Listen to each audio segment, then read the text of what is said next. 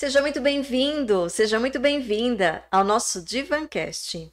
Eu sou o Cel Souza. Olá, seja muito bem-vindo ao Divancast. E este e essa voz que você está ouvindo é do Siegfried. Gratidão por estar conosco ao vivo e gratidão para você que estará nos assistindo também agora, né? Que para você também será ao vivo. Quem que já está ao vivo com a gente, Siegfried? O pessoal ainda está chegando aqui. Ainda não consegui ver ninguém, não. Eu sei que tem gente, mas está todo mundo quietinho ainda. Bom, gratidão, né, mais uma vez, para você que está conosco ao vivo sempre. Tem muitas pessoas que estão conosco ao vivo desde o nosso primeiro Divancast. Tem muitas pessoas que estão ao vivo é, no seu cantinho, no seu lugarzinho, também gratidão especial para você. E hoje eu quero trazer, né, nós queremos trazer o nosso parabéns, feliz aniversário para algumas pessoas queridas que fizeram aniversário nessa última semana. Então, a primeira pessoa é um amigo querido, um amigo da adolescência, né? Porque já não estou mais na adolescência, pelo menos não cronologicamente, né? Mas é, que a gente conseguiu preservar a nossa amizade, que é o nosso querido Marcos Câmara. Meu lindo, muitas bênçãos na sua vida, muito amor, muita saúde, muita coisa gostosa para você, que você merece todas elas. Viu? Um beijo no seu coração. Grande abraço e muita prosperidade na sua vida. Agora o parabéns vai para uma outra pessoa muito querida também, que não tem tantos anos de, de convívio, mas é, foi agregada aí com muito carinho, que é a nossa Cristina Pupo. Cris, a gente a chama de Cris. Acho que o Thales a conhece, né, Cristina Pupo? Eu conheço a Silvia Pupo. Não sei se elas são parentes. Não. Eu conheci a Cristina também? Não sei te dizer, mas como a gente eu já te coloquei aqui na Tá roda bom, todo, tá né? bom. Pô, pô, Eu já vou preciso ver a imagem da Cristina Pupo, só pra mas provavelmente devo conhecê-la sim. Bom, então assim, essa né, pessoa que já apareceu aqui é o nosso convidado dessa noite. Ele ainda não apareceu. Só não você. apareceu ainda, A só voz. apareceu a voz. Só a voz. Então a voz que vocês ouviram é do nosso convidado dessa noite, que é o Thales Alves. Já já ele vai aparecer com a imagem e tudo. Eu achei que ele conhecesse a Cris. Bom, eu acho que conhece, talvez só Devo não tá conhecer. ligando não tô, o cara não tô crachá. ligando o nome à pessoa. Deve, deve ser isso. Deve ser isso. É. É, bom, Cris, você viu, né? Já movimentou aqui os- o, o Divancast só com o seu nome. Então, parabéns, minha querida. Muito, muito amor, muita saúde, muita energia, também muita coisa boa para você, que você merece também todas elas. Um beijo enorme no seu coração. Grande abraço, Cris. Tudo de melhor sempre. Bom, então, agora que vocês já ouviram a voz, É, Cel, é, vamos só dar uma boa noite para todo mundo que está junto com a gente aqui. É, vou dar uma boa noite aqui para Elaine. Olá, Elaine, boa noite. Para a Sandra Leonita. Olá, olá, boa noite, Sandra, tudo bem? Elaine Thales e Célia juntos? Pergunta. Esse programa será muito especial. E ela continua. A Cristina fez o curso de Enneagrama com você, Thales. Ah, ok. Ok. É, Então tá bom. Então Amanda, deixa eu encostar o microfone aqui mais perto. Amanda Belícia, queridos. Lá, Que- boa noite, Amanda. É, Sandra Figueira, boa noite aqui para nós. Boa noite, Sandra. A Gratidão, Amanda Amanda, Belícia, Sandrinha. queridíssimo Thales. E Rosana Oliveira também passando e desejando boa noite. Eu queria salientar aqui que se por acaso aconteceu como a semana passada que a nossa transmissão teve uma queda, que vocês permaneçam aí com a gente, que a gente, assim que puder, a gente retorna, tá bom? Infelizmente tivemos um problema técnico semana passada. Já estou alertando vocês para que não fiquem apavorados aí, tá bom? e acompanhem a gente. Muito obrigado pela presença de todos e participem. É muito importante a sua participação. Elaine, gratidão. É graças a Elaine que a gente se conhece. É verdade. É verdade. Então, gratidão, Elaine. Gratidão, tem duas pessoas aí que são da audiência do Thales. Gratidão pela presença. E para você que está nos conhecendo hoje, já se inscreve no nosso canal, já compartilha. Vai ter feira da Elaine essa semana? Não, só no final do mês. Elaine, você que está aí nos acompanhando, deixa aí nos comentários aí quando vai ser a sua próxima feira aí que a gente fala aqui, tá bom? Nós anunciamos a feira a feira que nós anunciamos a semana passada foi do evento do Espaço As Meninas, que aconteceu nesse final de semana e foi um arraso. Como sempre foi, ficaram parados por algum tempo aí, por conta né, do momento que a gente está vivenciando, é, mas retomaram com chave de ouro. E agora terão, terão vários aí que a gente vai divulgando na medida que forem acontecendo. Bom, agora vamos oficialmente apresentar Thales Alves. Salve, salve! é, desde, a, desde a hora que eu estou, porque eu te conheço como Thales, Thales, né? Uhum. Thales Alves. E aí eu, eu lembro do, do seu, né? Rufem os tambores. Rufem os tambores. Tô tentando fazer uns contratempos agora, um, um rufo diferente dos tambores lá no, no podcast. Que legal. Bom, gratidão por ter aceitado o nosso convite. Imagina. Por estar aqui. É, bom, Thales Alves é educador social e coprodutor do, se eu falar errado, você me corrige aqui, do Mais Shops. Perfeito. Podcast. Isso aí. e ele vai contar pra gente o que, que é um educador social, quais são as diferenças aí na área educacional, na área social. Mas é, tem alguma coisa sobre você que você gostaria de fazer uma apresentação aí mais elaborada? Poxa vida, não. Você é, começou, né, fazendo os agradecimentos. Eu que quero agradecer vocês, né? Agradecer Siegfried, agradecer você, Cel. É agradecer a Elaine por ter né, aproximado a gente, por ter sido uma grande entusiasta, por estar aqui também. é, as pessoas, né? Eu já vi que a Amanda, a Rosana, pessoas queridas, né? É, amigas tal, que também já estão acompanhando. A gente fez uma divulgação, né? Para pro, os amigos e amigas aí, as pessoas mais próximas tal. É, mas agradecer muito vocês. Primeiro, dar um dado importante para vocês. É a primeira vez que eu estou num divã na minha vida. Olha. Primeira vez, eu nunca fiz nenhum processo terapêutico na vida.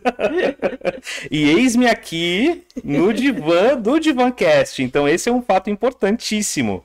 Fato histórico, né, na minha trajetória, eu diria. Então, uma boa sessão para você, Thales. Muito obrigado, Siegfried. Eu vou até aproximar a voz aqui no microfone, às vezes, só para fazer esse, esse vozeirão que esse rapaz tem. É, agradecer também a vocês por fazerem, né, assim, me convidarem a tomar água. Porque normalmente lá também a gente fica sempre tomando aquele chopinho, aquele, né, chopinho não, no caso lá cerveja, né? E quase sempre nos bate-papos da vida eu tô tomando cerveja, não tô tomando água, e água é essencial. Então também fica o meu agradecimento. Mas todas as brincadeiras à parte, agradeço mesmo pela oportunidade. Eu acho que é muito legal a gente falar sobre, sobre a vida. Tô chegando aí já na portinha dos 40, tô brincando que é o meu quarentales, né? E então acho que também o papo tem um pouco a ver com isso, né? Quase como se fosse uma celebração da 40 vida. 40 né? anos? 40 anos, Parabéns cara. aí, cara, você tá bem. 40 anos com um corpinho de 48, né? Tá já ali, já alcançando aquele nível ali já um pouquinho mais tiozão, além do tiozinho que eu já sou. Mas tá, mas é isso aí. Estamos chegando lá. e, e, continuando no ritmo de uma, pelo menos uma vez por semana, ficar do, três, três horas e meia tomando chopp, você vai conseguir uma forma bem bacana em muito pouco tempo. Pois é, pois é, uma forma, né, uma forma abdominal, abdominal, né, que já domina cada vez mais meu abdômen, né, ganhando volumes aí outros, né, para os lados, para frente, aquela coisa. Mas é, não, mas é que tudo se resolveria se fosse uma pessoa menos sedentária, né? O problema é esse, né? Então, assim, eu sou bem, né? Sou bem mesmo do boteco, de sentar, tomar cerveja, pedir porção, só comer porcaria, sabe essas coisas. Agora, mas, mas eu acho que no geral eu tenho, eu tenho regulado melhor, assim, a alimentação e tal. Acho que eu tô olhando com mais critério para isso, mais do que em outros momentos da vida. Acho que sim. É que você falou que foi a primeira vez que você veio no divã, eu já tô achando que você realmente tá no divã, né? Pois é, já, já comecei, né? já começou a sessão. Já começou literalmente a sessão. Maravilha, que ótimo. Fez, tá vendo? Deu certo. Deu certo, deu certo. Deu certo a estratégia. Mas vamos lá, assim, até para explicar, porque às vezes tem algum, algumas nomenclaturas, algumas profissões que a gente confunde muito, né? Não, só um minutinho, eu vou passar o recado que a Elaine deixou aqui. Coisa rápida. Legal. Elaine, é, aqui a Elaine deixou o um comentário. EBA, dia 27 a 28 de novembro, na Vila Mariana, e dias 4 e 5 de dezembro, na Casa das Caldeiras aí. Evento sensacional aí, produzido pela Elaine Vilela, do Espaço As Meninas. Para mais informações aí, eu vou estar tá deixando um link aqui no, na descrição do vídeo, tá bom? Quem quiser conhecer o trabalho dela e quiser ir lá conhecer, que é sensacional. Continua daí, Céu. Que legal. Que super indicamos, né? Você já deve ter ido em algum. Então, é até, abafa, é até, abafa, é abafa, abafa, é até problemático você colocar essa questão. Eu nunca fui em nenhuma feira que as meninas produziram, acredita numa coisa dessa? Não, eu nunca não fui, acredito. Nunca fui, nunca fui. E é uma dívida eterna que eu tenho com o Espaço das Meninas, com a Elaine principalmente, né? Elaine, nada que não se resolva ele ir nesses dois próximos. Pois é, eventos, por que não? Por né? que não? Vila Mariana e o. Agora, o problema é o seguinte: dia 27 é o início das minhas férias. Então pode ser que eu esteja no avião e eu, mais uma vez, não acompanhe. Mas se eu estiver em São Paulo, eu vou sim, questão de honra, eu preciso ir. Não preciso mesmo muito ir. E o do Caso das Caldeiras tem um glamour especial, porque o espaço é muito legal, né? Lindo. O Caso das Caldeiras é, um espaço É incrível. bem histórico, né? É Já incrível. fica a dica aí para conhecer. Vale a pena, vale É. a pena. E Elaine, não é historinha, porque ele viria aqui no começo de dezembro, a gente teve Sim. que adi- antecipá-lo, Exatamente, justamente por causa disso. porque Exatamente. ele realmente É, vai viajar. Exato, olha, tá Olha vendo? só seu álibi. Olha, os, os fatos, nada como os fatos, tá vendo? Eu sei que eu fui e eu achei sensacional. Parabéns, Elaine, aí, por as coisas estarem voltando ao normal e você está podendo trazer isso para nós. Sabe uma coisa muito bacana, até disso que o Siegfried tá, tá, tá dizendo? É, eu já recebi de pessoas da minha, do- do- dos meus contatos, né, da minha sociabilidade e tal, é, a divulgação da feira da Elaine. Não fui eu quem divulguei num primeiro Recebeu. momento, eu recebi das pessoas, e pessoas comentando, olha, essa feira vai ser muito legal, não sei o quê. Tipo, as pessoas me convidando, vamos dizer assim, para ir, né? Dentro de grupos, né, Claro. e tal. Mas isso eu achei muito legal. Para mim, acho que foi o ápice. Eu falei, olha que bacana, né? Iniciativa de uma querida amiga que tá, né, tá se espalhando mesmo e chegando até nós de outras formas, né? É. Que não diretamente por ela, né? Muito legal. É, porque são eventos grandes, né? São even- eventos televisionados, são eventos famosos. Sim, vale, sim, vale a já estão na agenda paulistana, né? Lugar cativo, né? Muito legal. E voltando ao presencial agora, isso que é bacana, né? É verdade. Mais algum recado, Siegfried, antes da gente Por enquanto, não. engatar aqui? Bom, Por enquanto não. Não? Então tá bom. Então, a gente estava falando sobre, né, assim, algumas confusões que a gente faz com nomenclaturas, com profissões. É, um dos Divancast a gente esclareceu o que que é terapia, o que que é psicoterapia, Ah, né? Então, assim, bacana. e tem algumas profissões que causam algumas confusões, né? Uhum. Normal, faz parte. É, então, agora, o que que é um educador que não é, né? Tem educador pedagógico, você é um educador social. Eu posso me considerar de carreira, vamos dizer assim, um educador social. É, ou um sócio-educador, sei lá. Aí você pode variar a nomenclatura, mas o sentido vai ser o mesmo, né? É, basicamente assim, há uma diferenciação, né? Se você falar do professor, você fala de uma categoria de trabalho. Então, o professor, ele, né, ele tem um- uma formação acadêmica para lecionar dentro da educação que nós chamamos de educação formal. Né, para lecionar na escola, nas universidades, em cursos técnicos, né, profissionalizantes, eventualmente, por aí vai, né? Então você está falando de uma categoria, né, que tem sindicato, que tem uma, é, que é prevista é, em determinados códigos, por exemplo, lá, né, do, do- do Ministério do Trabalho e por aí vai, né? Algumas É, regulamentações. algumas né? regulamentações e tal. Um educador, ele, ele tem a, ele, a, a, a função de um educador se cruza com uma boa parte da função também de um professor, que é educar, né? Que é, é mediar a construção do conhecimento sobre algo, sobre algum assunto, sobre, né? É, e mediar experiências de desenvolvimento, né? Pelo menos em tese, tanto um professor como um educador né, estariam nessa mesma seara, né? Qual talvez o grande diferencial é a área de atuação, né? Então, o educador social normalmente ele vai atuar dentro de processos de desenvolvimento humano, desenvolvimento social, em projetos sociais, né, em programas sociais, é, dentro de, um, de uma, né, de uma área, né, de um campo, vamos dizer assim, que a gente denomina como terceiro setor né? Que é não é nem o, o empresarial, não é nem necessariamente o Estado, né? Mas é justamente a, a sociedade civil organizada, né? Que ora, inclusive até em parceria com o Estado ou com a iniciativa privada, desenvolve iniciativas sociais e, portanto, contrata profissionais, né, técnicos que são justamente os educadores sociais, muitas vezes, para desenvolver essas, essas experiências. Então, a minha trajetória é, em processos educativos e tal sempre foi como educador social. É, e aí, claro, tendo todas as variações, eu já trabalhei com assessoria políticas públicas de educação integral, então era um trabalho mais técnico, não era um trabalho de, né, de, de fronte, né, de, de educador mesmo ali, mediando com crianças, adolescentes, jovens, né, adultos, enfim, processos. É, hoje, por exemplo, eu trabalho coordenando é, é, equipamentos da assistência social. Então, eu coordeno, coordeno equipes né, e processos ao mesmo tempo. É, então, eu não estou ali no front como educador, mas de formação, eu me considero educador social. Então, quando eu vou me hospedar num hotel, por exemplo, e aí né, pede lá, qual é a sua profissão? Eu coloco educador social, sabe? Sempre assim. Porque eu acho que é o que. O, assim, de ofício é o que eu mais me identifico mesmo, né? A minha visão profissional passa necessariamente pelo lugar de ser um educador social. Então é, é assim que eu me defino, né?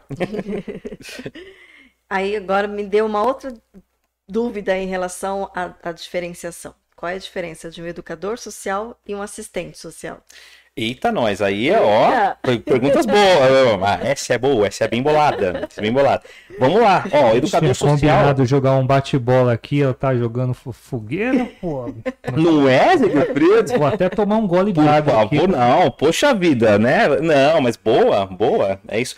Bom, tem. Uh, dentro do, do, do escopo da, uh, da assistência social, né, que é, tem serviço, por exemplo, o serviço que eu trabalho, né, é, é, é, um serviço que pertence à assistência social, faz parte da, da proteção social básica, né, que é uma vertente da assistência social. Então trabalha muito mais com caráter preventivo e de promoção de cidadania ao mesmo tempo, de dignidade humana e tal. Então trabalha com formação de, de sujeitos, de indivíduos, né, que são CCAs, Centros para Crianças e Adolescentes. No CCAs, você tem tanto uma vertente que é um pouco mais da assistência social e uma outra vertente da educação social que se encontram dentro de, uma, de um mesmo propósito né? Mas assim, pensando conceitualmente, né, assistente social é um agente, uh, é um agente quase sempre contratado pelo, pelo Estado, né, pela, pelas secretarias de assistência social, por exemplo, ou por organizações sociais, mas para desenvolver uma função específica de proteção social. Então, assim, tudo aquilo que uh, você identifica é, nas famílias, crianças, adolescentes atendidos, que de alguma forma ou se corre o risco de haver uma violação de direitos, ou esses direitos já estão é, notoriamente sendo violados, o assistente social faz as suas devidas intervenções. Então, ele é o profissional que assiste. É o profissional que assiste. que assiste socialmente as pessoas para cuidar de uma coisa que é importantíssima e que está cada vez mais sucateada, né, assim como política pública, que é a assistência social, né, que assistência social não é você cuidar de coitadinhos, né, não é isso, assim, até algumas assistentes sociais que já tiveram lá no nosso podcast reforçam isso o tempo inteiro. E também não é distribuir cesta básica. Pode ser também distribuir cesta básica, a depender da necessidade que se tem né, em relação à segurança alimentar da população, uma série de coisas. Mas o assistente social é isso, é essa pessoa que ela, ela identifica é, problemas que estão acontecendo em relação problemas é, relacionados a direitos básicos, né? Por exemplo, o acesso à saúde, é, ou um, uma ausência ali em relação à segurança alimentar, ou uh, uh, alguma questão relacionada à violência, tem uma né? demanda, violências múltiplas, tem uma demanda, uma né? E ela faz uma intervenção acionando redes do serviço público para prestar assistência a essas famílias, a esses que eles chamam de usuários dentro da assistência social. Né? É uma nomenclatura que pode até ser discutida, mas, mas é, que a, é a nomenclatura que a política usa, né? são os usuários e usuárias. Isso é assistente social. Um educador social trabalha com um processo de ampliação de repertório, de desenvolvimento humano, realiza oficinas, realiza oficinas que podem ser artísticas, culturais, então é, tem uma programação formativa em relação a um público. Né? Então, não necessariamente aciona, por exemplo, o CAPES, né, a UBS, né? Você pode até contar com esses parceiros para que esse público atendido faça algum processo cartográfico, algum processo de ampliação de repertório para conhecer esses serviços. Mas é, fundamentalmente o educador social vai trabalhar com a educação propriamente dito mesmo, né? Diferente do assistente. Eu não sei, eu não sei se ficou claro que eu estou dizendo, porque muitas vezes essas coisas dentro de um mesmo serviço elas podem se misturar, pode haver toda uma parceria, mas Basicamente, conceitualmente é isso, né? Assim, tem essa a divisão que se faz. Se tiver algum assistente social, algum educador social ou educadora social, né? Que, que queira também colocar reparos ou acrescentar coisas do que eu tô falando, fiquem super à vontade, gente. Alguém né? que Porque- tiver alguma dúvida também pode. Exatamente. Isso. É, que, aliás, é uma coisa que a gente sempre fala assim: aproveitem, aproveitem da gente que está aqui, aproveitem do Thales.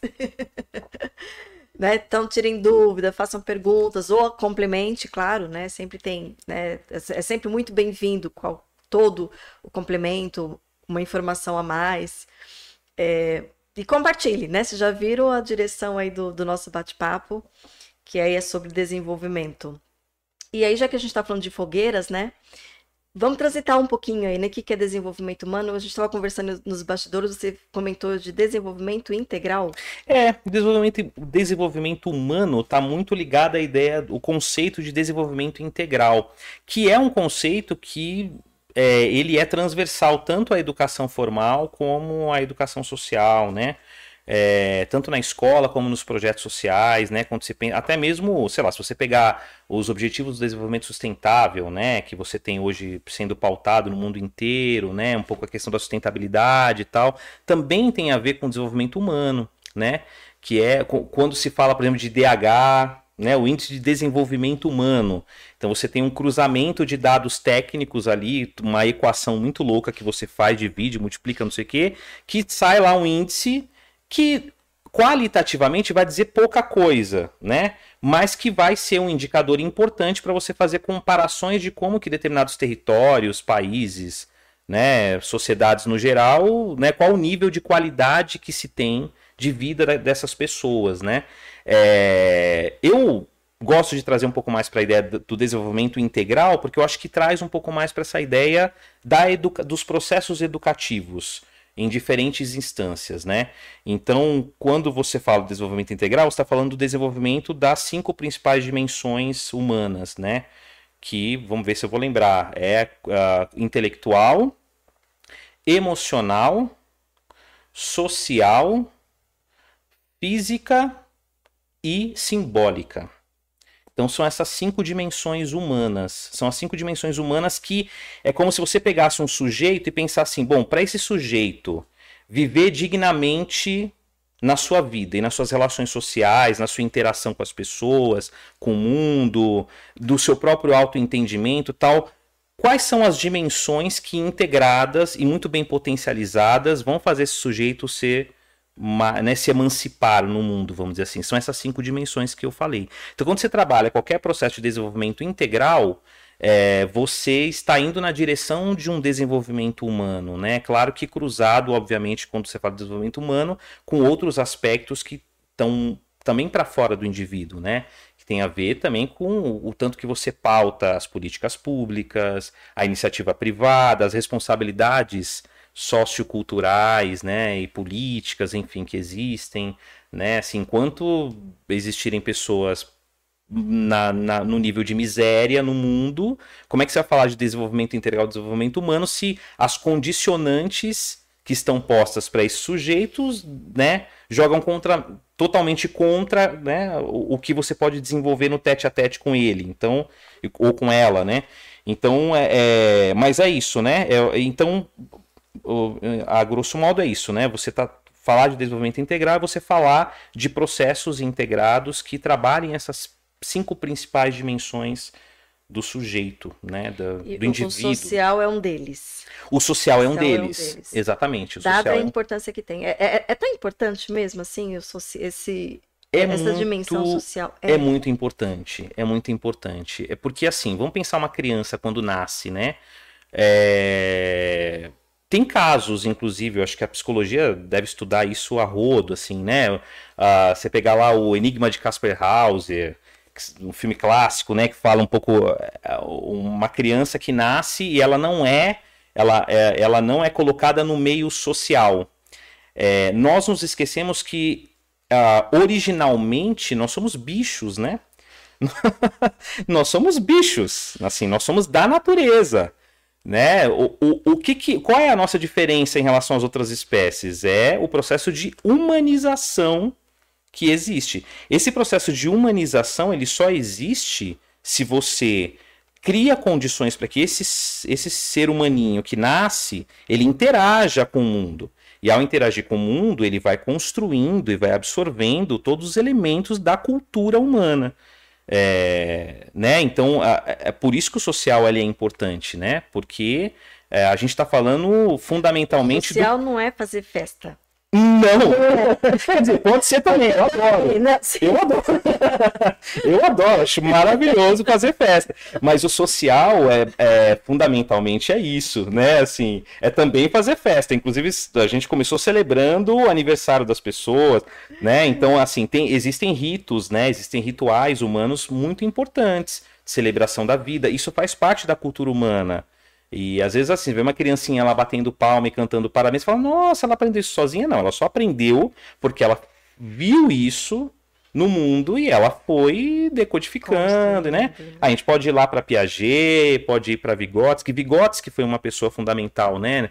Assim, na, nas teorias educacionais, né? Para trazer um pouco esse elemento do que ele vai chamar lá de zona de desenvolvimento proximal, né? Que é justamente esse aspecto do social que influencia diretamente nessa condição humana, né? Nós só somos seres humanos porque nós interagimos com outros humanos. Se não fosse isso, nós seríamos outra coisa, né? Então, eu acho que essa é a grande beleza nossa, né? É poético, e né? desafio. E ao mesmo tempo é talvez uma das maiores desgraças, porque eu vou falar desgraça, eu tô brincando, porque eu acho que é, pode ser, pode ser, né? Pode ser ruim demais falar assim. Mas é um dos grandes desafios. Acho que você usa uma boa palavra, Céu. Acho que é isso. É um dos grandes desafios que a gente tem, né? Pô, e aí, né?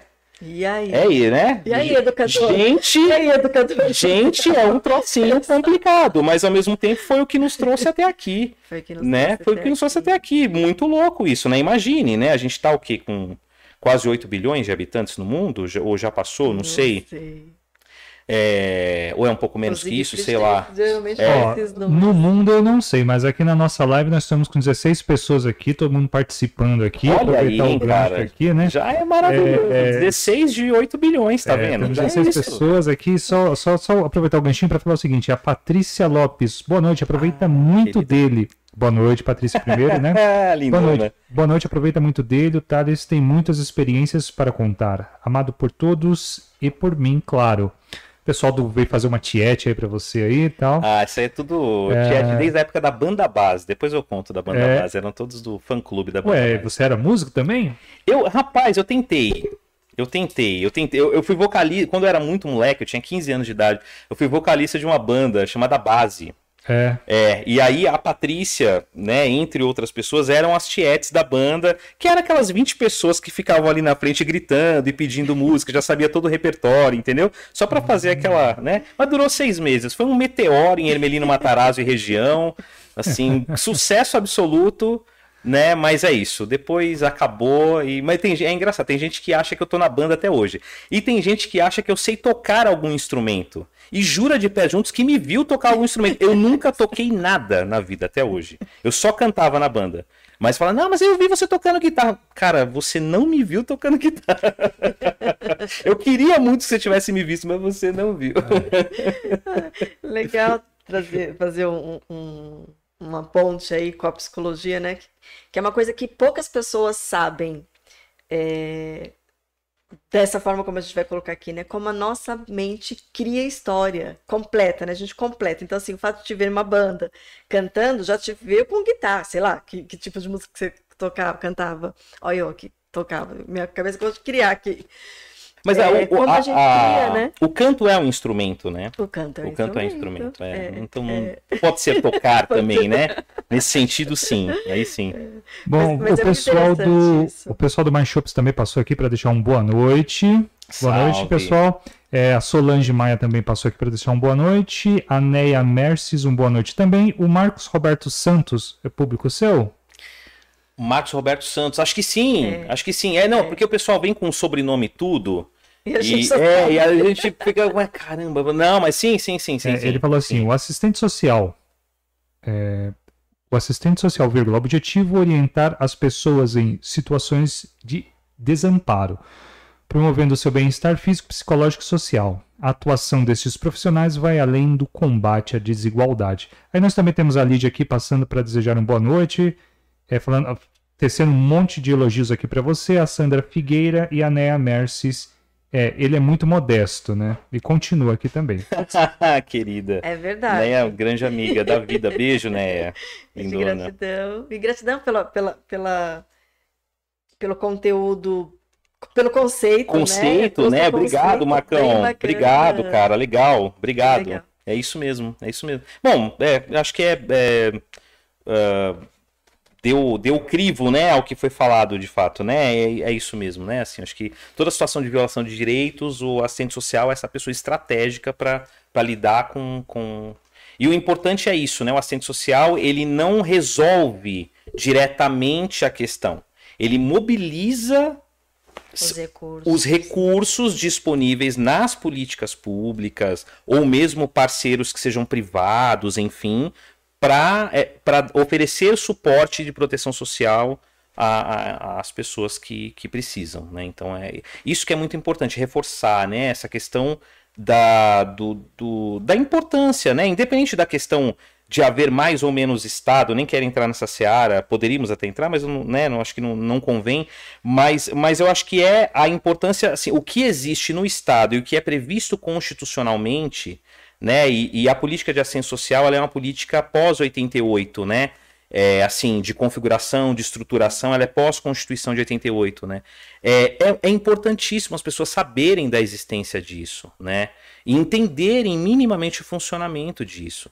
Por isso que eu acho que às vezes é, muitas pessoas pregam muito um rompimento, às vezes, de não, porque precisa mudar, né? A gente precisa pensar numa nova forma, não sei o quê, mas pera lá, olha um pouquinho para esse Estado que ele nem se consolidou ainda, na verdade.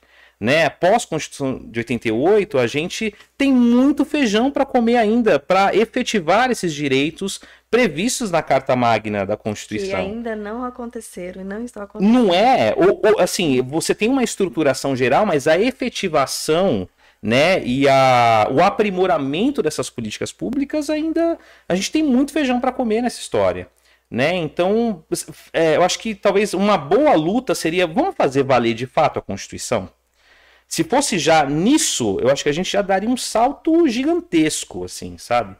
É... Mas enfim, é, eu acho que é só para complementar um pouco essas questões aí que eu acho que são importantes. Não, super importante. Tem alguma alguma lei, alguma regulamentação que, que você fala assim, olha, seria bacana você saber disso e você não sabe que se isso acontecesse, mas assim, algo que nós deveríamos saber e que a gente ainda não sabe. Putz, tem várias. Eu não sou um grande conhecedor da legislação, né? Mas eu acho que assim, se todo mundo pegar o ECA, né, o Estatuto da Criança e do Adolescente, é, e fazer uma leitura do ECA, pode ser uma leitura de praia mesmo, assim, sabe? Tá na cadeirinha de praia lá, tomando um sol, num feriado prolongado e tal. Pega o ECA e dá uma lidinha. Eu acho que muitos estigmas que são colocados, por exemplo, em relação ao menor infrator, né, ou várias questões que estão relacionadas, né, a, coisas que eu vejo, ao meu ver, são muito preconceituosas, né, de redução, por exemplo, da maioridade penal, coisas do gênero. É, acho que se você se atentar um pouco mais ao ECA e depois, num segundo momento, né, as coisas que estão previstas no ECA, e no segundo momento você é, fazer um cruzamento com, com a, a, o que você enxerga na sociedade, né, o, o, o, próximo semáforo que você parar o seu carro e você vê que tem lá as crianças que estão pedindo alguma coisa, ou, né? Eu, eu, acho que é, eu acho que já seria um, um passo importante, sabe? Para qualquer cidadão brasileiro, assim. Eu acho que é você se inteirar de, de, dessas leis que são leis que o tempo inteiro elas estão ali, elas influenciam boa parte, né? O, o, funcionamento da escola, do projeto social, da, sabe, de, de várias coisas que estão ali ao seu redor, né? Às vezes das próprias UBSs, né? E tal né, na, da, as, as, políticas preventivas da saúde, né, e tal, com adolescentes, com as pautas sobre sexualidade, sobre gênero e por aí vai, e que as pessoas acham que isso tem a ver só com uma questão de opinião, que não é uma questão legal, né, que não é um marco regulatório, que não é previsto em lei, e muitas vezes pessoas que são até muito legalistas, né, Assim, não, porque tem que aplicar a lei. Tá, mas então vamos dar uma olhada em todas elas para ver, afinal de contas, né, o que está sendo aplicado e o que não está. Eu acho que as pessoas podem se surpreender muito com isso, né? Assim. E claro que você pode, eticamente, como cidadão, é, questionar as leis existentes, né? Se elas é, são a contento, se não são, mas aí para você mudar, você precisa ter toda uma organização, né? Você tem que legitimar né, a mudança de uma lei. Não é simplesmente você ir lá e dar uma canetada, porque a construção das leis também passam boa parte né, delas por uma construção legítima, né? Setores organizados da sociedade. Por exemplo, né? Pensando um pouco na a universalização da educação, você ter uma educação é, que ela é um direito garantido para todo, todas as crianças e adolescentes do país, né, que assim, obrigatoriamente, né, você tem que ter uma criança matriculada na escola, senão um pai ou uma mãe pode né, responder juridicamente por isso, tá? Você, né, transformar isso nesse nível, isso passou por toda uma discussão, né? Isso tem a ver com todo um processo que começa lá na Constituinte, porque até então a educação era uma coisa assim, ensino fundamental no máximo. Quantas e quantas pessoas não tinham acesso ao ensino médio até a década de 80, até boa parte da década de 90 né? Então isso foi um processo legal, né? Isso foi lei, né? Então você cria números, você cria metas, né? Como por exemplo o Plano Nacional de Educação, a mesma coisa agora criando metas em relação ao tempo integral, né? As escolas de tempo integral, que é diferente da educação integral. A gente pode entrar um pouco nessa seara também. É, você aumentar o tempo, né? Na escola não significa ser educação integral. Isso também é uma lei, né? Então, é, eu acho que é legal, assim, é, as pessoas se interarem disso, né? Que as coisas elas caminham por conta de processos que legitimam, né? Dentro do, da estrutura nossa, republicana, que passa pelo Congresso Nacional, que passa pelo Judiciário, né? Passa pelo Executivo. Então, é, é legal saber. Aí, a gente não está falando de partido político, a gente está falando do funcionamento do Estado. Do funcionamento. Né?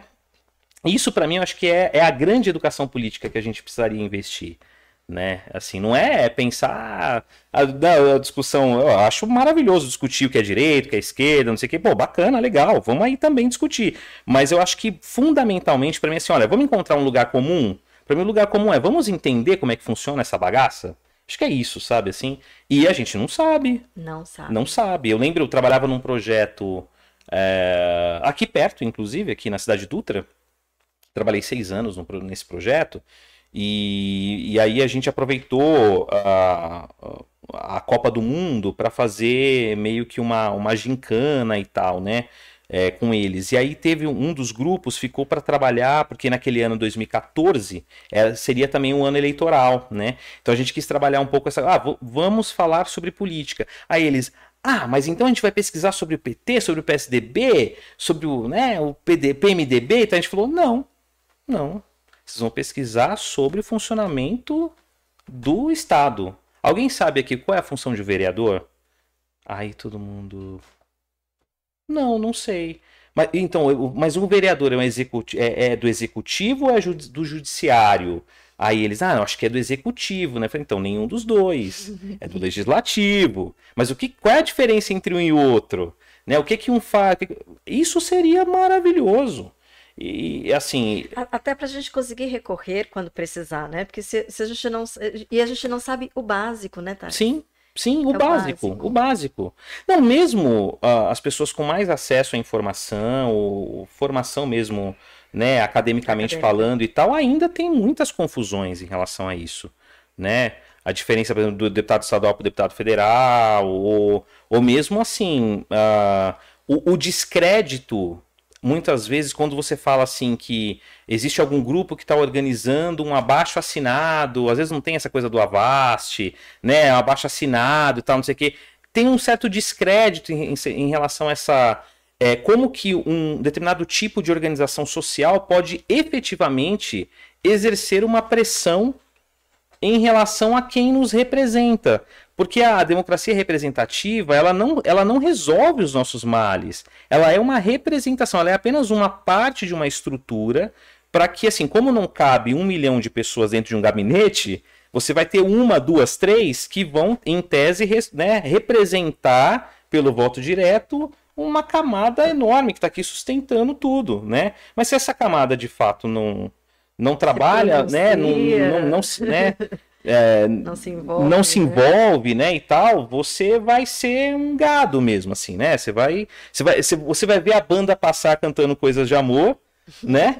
É, vai, e aí vai dar risada, vai chorar, vai xingar, mas vai ficar na plateia. E quando na verdade é o contrário, né? A gente, a gente tem que fazer parte desse negócio. Tá, definitivamente, isso, isso assim, né? É importante, é tão importante, né? A gente fica esperando que tá. Ah, ele vai me representar. Então ele tem que adivinhar o que eu quero, o que eu sinto, o que eu tô precisando. Exato. Né? É... Você acha que ele vai fazer, ele ou ela vai fazer isso? Não, vai, vai pela sua cabeça. Eu acho até muito interessante quando muitas vezes um, um legislador ele tem que se colocar um pouco em contradição com a sua própria base. Sabe? De assim, de ele é pressionado pela sua própria base, porque uma coisa é uh, o que a sua base uh, eleitoral é dita para você, né? Então, o, o movimento que te sustenta popularmente, né, ali para você se manter naquele cargo público, né? É o que, que ele dita para você. E outra coisa é como é que você negocia com seus pares isso. Seus pares internamente no partido e os seus pares legisladores. Então, assim, muitas vezes eu lembro que até rolou uma polêmica um tempo atrás que pegaram uma, o, o Freixo uh, tomando café com o Kim Kataguiri, né? E, e aí, a militância do Freixo e do Kim Kataguiri, os, ambas as militâncias, né, que dão base, davam base ali é, pro, pro, dois, meio que metendo pau e tal. Como se não fosse algo normal da política você sentar para. Olha, esse projeto de lei, como é que é isso? Me explica. Então eu vi até o Freixo explicando isso, essa história, né? Ah, mas como é que é? Me explica, tal, não sei o quê. A sua representação vai ser o cruzamento dessas coisas. Então é muito bom você exercer essa força aqui uma hora isso vai ter um, um, uma força maior, outra hora talvez nem tanto, mas você vai ficar o tempo inteiro cornetando quem está lá. Isso que é o grande barato da democracia. É a cornetagem, mas é a cornetagem dentro dos trâmites estruturais, da, democráticos, não, não é, né? Não estou falando da quebradeira, né? Da iconoclastia, não é nada disso, né? Assim, é é um exercício mesmo, né? Mas enfim, eu acho que falamos demais disso, né? Vamos... Toca o barco aí, Céu, pelo amor de Deus. Vamos lá, que senão eu me empolgo. Eu gostaria, nós tenho certeza que nós gostaríamos de ouvir um pouco dos seus projetos, porque eh, algumas vezes que nós conversamos, você falava e eu ficava encantado com alguns. Esse, por exemplo, que você fez aqui perto. Uhum. É... Quais eram os maiores desafios? Quem era o público-alvo? Conta um pouquinho aí. Putz, vamos lá, né? Não, eu tenho uma trajetória. Não desse, eu só. É, não, é, é, é, eu, vou, eu vou falando e vou lembrando, né? Eu, eu tenho uma trajetória curiosa, né? Eu, eu, eu comecei é, na área industrial. Eu, ainda adolescente lá, eu entro no Senai, vou fazer Senai lá no Roberto Simonsen no Braz. Aí eu vou fazer um curso de eletroeletrônica. Porque eu era muito influenciado, tô falando ali de 90 e 96, quando eu fiz a prova no Senai é, eu tinha 14, 14 para 15 anos, estava completando 15 anos ali, né, naquele momento. E, e eu tenho, eu tive um pai que, que metalúrgico. Que era, técnico. É... Era profissionalizante, profissionalizante, é um curso de né? aprendizagem industrial, o CAI, né? Ele não era de nível técnico, mas incrível. A formação que o era Senai dava, eu acho que oferece até hoje, é uma formação melhor do que muitos cursos técnicos na cidade, assim. Você saía dali realmente preparado mesmo para aquilo que mais importava do seu trabalho cotidiano na indústria, na empresa, né? No, nos meios de produção no geral, assim, né? E, e aí, então, eu tinha muito uma influência, bom, a questão do trabalho, né? Do trabalho formal, CLT, né? Vamos lembrar, né? 96, não tinha. A internet estava engatinhando no Brasil. Você ouvia falar era, uma era coisa ali falava em, falava em site, mas era muito distante ainda, né? Se acessar um site. muita gente tinha internet de escada, né? Ainda tinha que esperar da meia-noite um para você entrar lá no, na internet, porque é, pagava um pulso só né, pelo próprio pulso telefônico, né, e tal, ali, imagina, era uma outra realidade, né? Então, assim, só para lembrar, olha, não tinha perspectiva de ser youtuber, de ser, né, é, ou, é, podcaster, é, de ser jogador, né, esses games, né, na época ainda tinha o que tava, o bicho tava pegando ali com, sei lá, com, o, acho que PlayStation, não sei nem se estava começando o PlayStation ainda, mas era ainda é, Master System, Mega Drive e tal, né? Era uma outra pegada e tal. E, e aí, qual era a perspectiva de trabalho? Era o trabalho formal, CLT, bonitinho e tal. E a área industrial. Você, que você teve, recebeu influência de. Eu acho que uma boa influência do meu pai, porque meu, é, meu pai foi torneiro mecânico, trabalhou em indústria durante um tempo, né, e tal. Então eu ouvia muito essas histórias do meu pai, embora já nessa época meu pai já tivesse um bar, né? E eu ajudava o meu, meu pai no bar dele também. Foi aí que tudo começou, inclusive, assim, de experiência profissional, né? Não foi formal, mas eu lá pequenininho ajudava o meu pai no boteco dele e tal. Acho que essa coisa da interação com as pessoas, o prazer de interagir com as pessoas, vem muito disso, inclusive, muito mesmo, assim. Foi uma escola incrível. O boteco do seu Toninho foi maravilhoso. E mas aí eu acho que tinha um pouco essa coisa. Aí eu fui fazer Senai, né, e tal, aí trabalhei na área industrial durante um tempo. Só que eu sacava, porque começou no... cedo, porque você fez o curso cedo. com 14. Cedo é, eu, eu fiz Senai. Cedo, na época na época era muito comum, né? Era comum. 14, 15, era comum. Era comum né? Exato, cedo... era comum, é. E era até um valor assim, né? Então assim de, olha, já desde já começa logo a dar umas reboladas aí, a já saber o que, que você quer. Então tinha muito uma coisa do. Quero vai, ensino médio, vai fazer né? um curso técnico, né? Esses cursos de nível médio, já que você vai fazendo ali, ou um cursinho profissionalizante, alguma coisa, né? Então a, a Era coisa. Muito comum do... fazer concomitante, né? O ensino médio e. Exato, exato, era muito comum isso, né? E eu fiz Senai concomitante ao ensino médio, o primeiro e segundo ano do ensino médio. Então, eu ia para o Senai, entrava lá às 7h20 da manhã, ia até às 16 e pouquinho, saía do Senai, pegava o ônibus lá no Parque Dom Pedro, lotadão, voltava para Merino Matarazzo, fazia ensino médio à noite lá no Filomena, que é a escola perto de casa. O terceiro ano eu já fiz na empresa.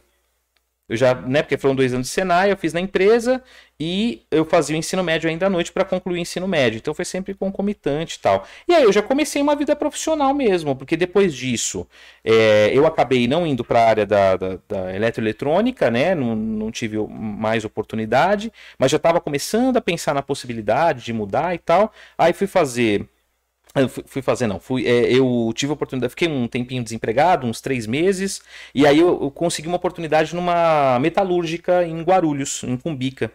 E aí eu fui trabalhar em linha de produção, depois eu virei operador de máquina, era uma, uma máquina de fre, fresa de chaves automobilísticas, né? E, e de motos também da Honda e tal. E fiquei lá quase dois anos nessa, nessa indústria, mas no paralelo a esse período todo, eu tinha uma vida é, é, uma vida comunitária né muito intensa.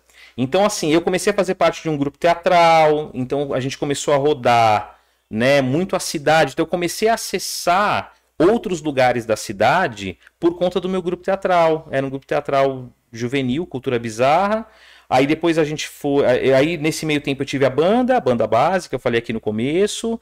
É, logo na sequência eu conheci uma, uma galera muito louca que começou a vir com uma pauta relacionada à juventude, a movimento cultural e tal. E a gente começou a organizar grupos juvenis que produziam cultura no bairro e na região para realizar os seus próprios eventos e para exigir do poder público local espaços para realizarem os seus eventos. E era muito louco, porque aí a gente juntava a galera do pagode com a galera do rock, com o pessoal do reggae no mesmo evento e discutindo possibilidades, né? Eu olhando para tudo isso, esse foi o nosso querido é, núcleo da juventude de Emelino Matarazzo. Então, eu olhando para tudo isso, falei, cara, é isso que eu quero fazer da vida profissionalmente. Não é tá lá, né? Com todo respeito à área industrial, eu eu sou um exímio admirador de quem trabalha como eletricista, por exemplo, como engenharia elétrica, mecatrônica, eletro... eu acho essa coisa de você tocar grandes processos industriais, fazer as coisas funcionarem. Eu trabalhei, né, quando fui aprendiz lá ainda pelo Senai, trabalhei numa indústria química lá em São Miguel Paulista, bem conhecida inclusive, do grupo Votorantim lá e tal. É... Putz, eu, eu admirava demais aquilo, eu achava muito louco, só que eu, eu não, não me via naquilo. Eu me via em processos de desenvolvimento humano, ou desenvolvimento integral, social, enfim. É, eu comecei a me reconhecer nesse lugar. Falei, cara, eu gosto disso, eu gosto de reunir essa galera pra gente trocar uma ideia e pensar. Né? Aí eu comecei a me perguntar, pô, mas será que dá para eu transformar isso num, num. Será que existe profissão para isso, né? Será que, né? Aí eu comecei a flertar com a possibilidade de ser professor, no primeiro momento ainda, né? Mas aí nesse meio tempo eu consegui uma oportunidade para participar de um processo seletivo no Instituto Sou da Paz, um projeto de formação de grêmios eh, estudantis em escolas públicas de São Paulo. Na época ali, na, na, no primeiro ano ali do projeto, só na zona sul de São Paulo, Jardim Ângela, Capão Redondo, né, o extremo sul mesmo da cidade ali. Cara, o meu olho brilhou eu falei, puta, é isso que eu quero. E aí eu fui para o processo seletivo com um currículo pífio, porque não tinha nada para apresentar. Moleque de tudo ainda, né? Cru demais, assim, mas com uma vontade. Eu falei, não, mas eu quero muito trabalhar, eu acho que é isso, porque eu faço parte do, já fiz parte do grupo teatral, e lá no meu bairro a gente organiza os grupos e não sei o quê. Eu acho que eles viram um pouco esse brilho nos meus olhos, né? sabe? Assim, é, Lógico. é. Acho que rolou, sabe? Essa coisa de falar, não. E, e era um projeto que queria, é, ao mesmo tempo que ele queria trabalhar um processo de parceria com escolas para formação de grêmios, ele queria o próprio projeto, e eu acho que muito por conta do coordenador do projeto, Daniel Cara, querido irmão, é, não sei se ele está nos acompanhando, mas é uma, uma pessoa muito querida assim na minha vida, é muito importante na minha formação e tal. É, ele, ele era coordenador do projeto com 24 anos de idade, ele era muito jovem também. Então ele queria formar uma equipe jovem para que a própria experiência a experiência de ser educador no projeto também já cuidasse um pouco da formação dessas novas lideranças, vamos dizer assim, né? esses novos profissionais dentro do terceiro setor, exato. Eu acho que foi um investimento muito bem feito, porque as pessoas todas que entraram lá seguiram seu caminho depois, muito jovens todas elas, mas e aí eu reencontrei algumas delas depois no, né, no, em outros espaços. Trabalho com uma delas até hoje, Lucas, grande parceiro que é articulador comunitário na organização que eu trabalho, né, no Que eu coordeno. Então tem uma parceria muito interessante aí. É, e foi assim, então aí eu acho que esse foi meu pulo, né? Meu, meu salto. Eu lembro que eu trabalhava é, de madrugada nessa indústria, nessa metalúrgica lá em Cumbica, e eu, é, eu, eu, eu, comecei, eu fiz uma loucura, né? Porque como não era registrado lá no, no, no Instituto Sou da Paz, então eu trabalhava durante o dia no Sou da Paz, aí à noite eu ia para lá para operar a máquina, né? E depois eu ia para casa e aí na sequência eu só tirava um cochilo, tomava um banho, não sei o quê, e voltava para o trabalho no Sul da. Eu fiquei fazendo isso durante um mês e meio, pelo menos. Até que, ao saber de toda a história, e eu conversei com o meu chefe e tal lá na empresa, eles mesmos falaram assim: não, você vai, vai, vai seguir seu caminho, vai moleque. Vai ser feliz. Vai embora, vai ser feliz. e eu sou muito grato por eles, porque eu acho que foi, foi, muito, foi muito bacana, assim, foi um gesto muito solidário deles, assim, sabe? Falando, não, não se desespere, vá, vá e seja feliz, porque eu acho que é isso mesmo que você quer fazer da vida, então vai embora. E assim eu comecei. Aí eu trabalhei em vários projetos, né, e tal. Então, só para entender um pouco esse processo mais de mudança, né? Todos os projetos que eu trabalhei foram projetos é, com população vulnerável, né? É, de lá eu fui trabalhar depois num programa chamado gente, Jovens o que Urbanos. Que é, população vulnerável? é justamente essa população que, em potencial, é o público da assistência social ou que pode vir a ser um público da assistência social, né, se você não tiver processos de intervenção na vida dessas pessoas. É, então, assim, é, é aquele, aquele jovem ou aquele adolescente que estuda em escola pública, mas que já apresenta alguma defasagem de formação, já repetiu algum ano, a escola acaba não sendo muitas vezes atrativa, né, atraente para ele ou para ela, é, e fica um pouco naquela situação de vulnerabilidade, assim, de não tem uma perspectiva para sua vida, é, tem todo um desencorajamento em relação à sua trajetória de vida, então já está colocado mentalmente, né, que, não, meu lugar é esse mesmo, eu não vou acessar uma USP. Eu não vou. Pra que, que eu vou no centro? Fazer o quê é no centro da né? cidade? Né? Tô aqui na Brasilândia, tá legal, né? Tipo, tô, tô, tô, na favela e tá tudo certo e tal. Então, é, é, e aí, uh, é um público, quando a gente fala um público de risco, um público é, que apresenta altos índices de, de, vulnerabilidade, é que é, justamente está naquela situação que ou já está sofrendo alguma violação de direitos, né? Já está fora da escola, ou sofre violência doméstica, assim, cotidianamente. Às vezes uma violência que ela não é física, mas ela é simbólica né, uma violência de você não ter uma referência, por exemplo, de uma figura masculina, uma referência positiva, porque é um pai que ou ele é ausente na vida dessa, desse, desse jovem, ou ele bate na, na, na, mãe, né? Às vezes não é mais o pai, nem conhece o pai, às vezes é, o, é, é um padrasto já. Então tem toda uma situação de reprodução dessa mesma condição que já é uma condição muito precária e que se você não tiver intervenções no sentido de, olha, proteção social, né? Então, viver uma experiência em que você possa acessar é, novas possibilidades, novas perspectivas, que você possa olhar para si e entender um pouco quais são as suas habilidades e as suas limitações, para você se recolocar no mundo e talvez seguir uma trajetória mais positiva, portanto, né, mais produtiva, mais né, é, de, de, empoderamento, essa palavra é uma palavra muito, né, que hoje a gente está muito em voga e tal. É, se você não tiver né, essas intervenções, muito provavelmente você vai ter uma maioria que vai reproduzir essa mesma situação de vulnerabilidade, ou seja, meninas que vão ficar grávidas muito cedo, que vão reproduzir essa mesma coisa para os seus filhos e ou filhas, e vão acabar criando relações afetivas também tão complicadas quanto a que seus pais tiveram e vão muitas vezes normatizar uma situação de violência e, e por aí vai, né? Então, uh, você vai ter algumas exceções? Vai ter. Que são esses casos que normalmente você vai ver no programa do Luciano Huck, que as pessoas vão olhar, vão chorar, vão falar, olha, tá vendo? Se você tiver força de vontade, você vai conseguir. Então, mas aí é tipo aquele jogador que vai jogar lá no Real Madrid entre milhões que vieram junto com ele e não conseguiram.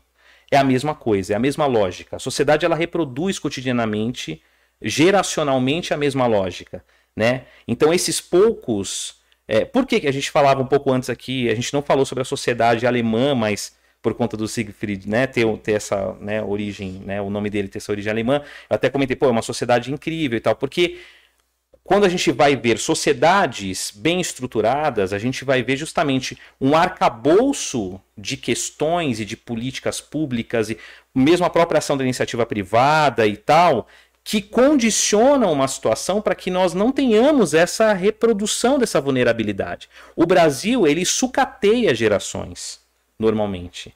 O que ele faz é jogar gerações que potencialmente poderiam ser incríveis, que poderiam ser grandes cientistas, que poderiam ser grandes artistas, que poderiam ser simplesmente grandes bons executores de um bom trabalho, né? Porque a gente também a gente pensa às vezes essa lógica do sucesso só por essa ideia do não, o alto escalão, né? Podem ser grandes, não, ele pode ser um grande professor na escola pública, desde que você tenha uma estrutura social que dê condições para isso, que estimule, inclusive, a formação docente para que as pessoas então queiram ser professor, que é uma coisa, por exemplo, que ninguém mais quer ser, porque é sinônimo de fracasso, porque é sinônimo de apanhar de aluno na escola, né? Então, veja como o social interfere, interfere né? Então, é isso. Estou falando essas coisas todas para pensar o seguinte: boa parte da minha atuação como educador social foi lidar justamente com esses, é até hoje, né? Lidar com esses públicos e tentar pensar como é que processos de desenvolvimento integral, humano, né, podem ser tocados para que você considere que há sim uma condição de vulnerabilidade, mas ao mesmo tempo há um potencial humano aqui muito incrível, né, enorme. E você precisa investir nesse potencial humano. Você não vai conseguir resolver a vida de ninguém, mas você pode causar uma intervenção na trajetória de vida de alguém e você inserir numa experiência que pode ser uma experiência potente de vida. Para que essa pessoa saia dessa experiência depois e fale: Poxa vida, eu sei que eu sozinho não vou conseguir, mas eu pelo menos me reconheço hoje como um outro sujeito, que de repente pode sim, ancorado em outras questões condicionantes sociais e pela minha própria também iniciativa, porque não é jamais pode se descartar também a própria iniciativa. Só fico preocupado quando só se fala dela e não se fala de mais nada. Porque aí você joga a pessoa justamente nessa coisa do o labirinto do eu, né? Então, assim, se eu não consigo nada na minha vida é porque eu, eu sou um fracasso. Eu, né? Uh, não é verdade. Isso é falso, é uma falácia. É, poxa vida, a, a, a, as condicionantes todas estruturais da sociedade, elas são fundamentais, elas são assim decisivas para a vida das pessoas. Decisivas. Você não pode colocar em pé de igualdade quem desde pequeno já faz intercâmbio, já vai viajar com os pais para os Estados Unidos, para a Europa, já vai ampliando o seu repertório e tal, não sei o quê, com quem tá, sabe, ali no, no, no, Paraisópolis passando os perrengues da vida que nem sabe o que é Europa, entendeu? Não, nem vai. E, provavelmente vai passar a vida quando, inteira sem saber. Sabe o que vê na novela, que vê na televisão. Exato, estereotipado. Que... É, aí já vem com toda uma carga, não, não pra, de ampliação de repertório, né? Mas é, já vem com toda uma carga de exigência, né? É porque você precisa, precisa fazer uma viagem internacional para você ser um profissional né, mais competente e tal. Essa coisa de você cuidar um pouco mais da própria ilustração, né, da sua vida de uma maneira mais ampla, né, para você se emancipar no mundo de uma maneira menos funcional, menos pragmática, né, é, não é para é para poucos, infelizmente, né, infelizmente. E é com esse público que, que a gente trabalha. Então, uh, eu, eu, assim, já vivi muitas situações complicadas de ter, ver jovem que já tinha um histórico, por exemplo, de homicídio, tá lá na minha turma e a gente tentar de todas as formas, mas aquela experiência ali não ser suficiente, né? E já vi situações incríveis também, sabe, de pessoas que passaram por processos formativos no qual eu fui educador e nunca eu sozinho, sempre com uma equipe, sempre pensando coletivamente em equipe como que a gente cria situações e equipe né, multidisciplinar multidisciplinar sempre, né? É, mas como que a gente consegue uh, é, causar algum... É, não é, não é uma transformação, né? Mas é você inseri-los em pequenas experiências que podem ser experiências potentes, para que daí algum tipo de transformação de fato aconteça, né? Mas sem querer abraçar o mundo, acho que é muito importante isso também, né? Toda iniciativa social tem que ser muito honesta com ela mesma. É, se você entrar num, numa, numa seara do heroísmo, né, de ah, eu vou salvar o mundo, eu vou salvar a vida das pessoas, já começa bem errado, eu acho. Assim, Nossa, eu acho que vo você, você vai proporcionar experiências positivas, né? Você vai mediar processos de desenvolvimento. Daí para você transformar a vida das pessoas, você precisa combinar com os russos, como diria a anedota do Garrincha lá, né? Assim, as pessoas querem, né? Ela, você está convidando esses sujeitos para eles serem sujeitos dentro do processo que você está pensando, para que eles construam junto com você essa trajetória, né? É, se não, tem algo errado aí, né? Você está você tá atendendo ao seu ego, mas você não está interagindo com, de fato com o que a pessoa pensa com o repertório que ela tem, com o molequinho que tá trazendo lá o trap, que ele tá ouvindo, o funk. Aí você chega e determina, não, tem que ouvir Chico Buarque, sabe assim? Tem que ouvir Chico Buarque e tem que dialogar com o funk dele ao mesmo tempo.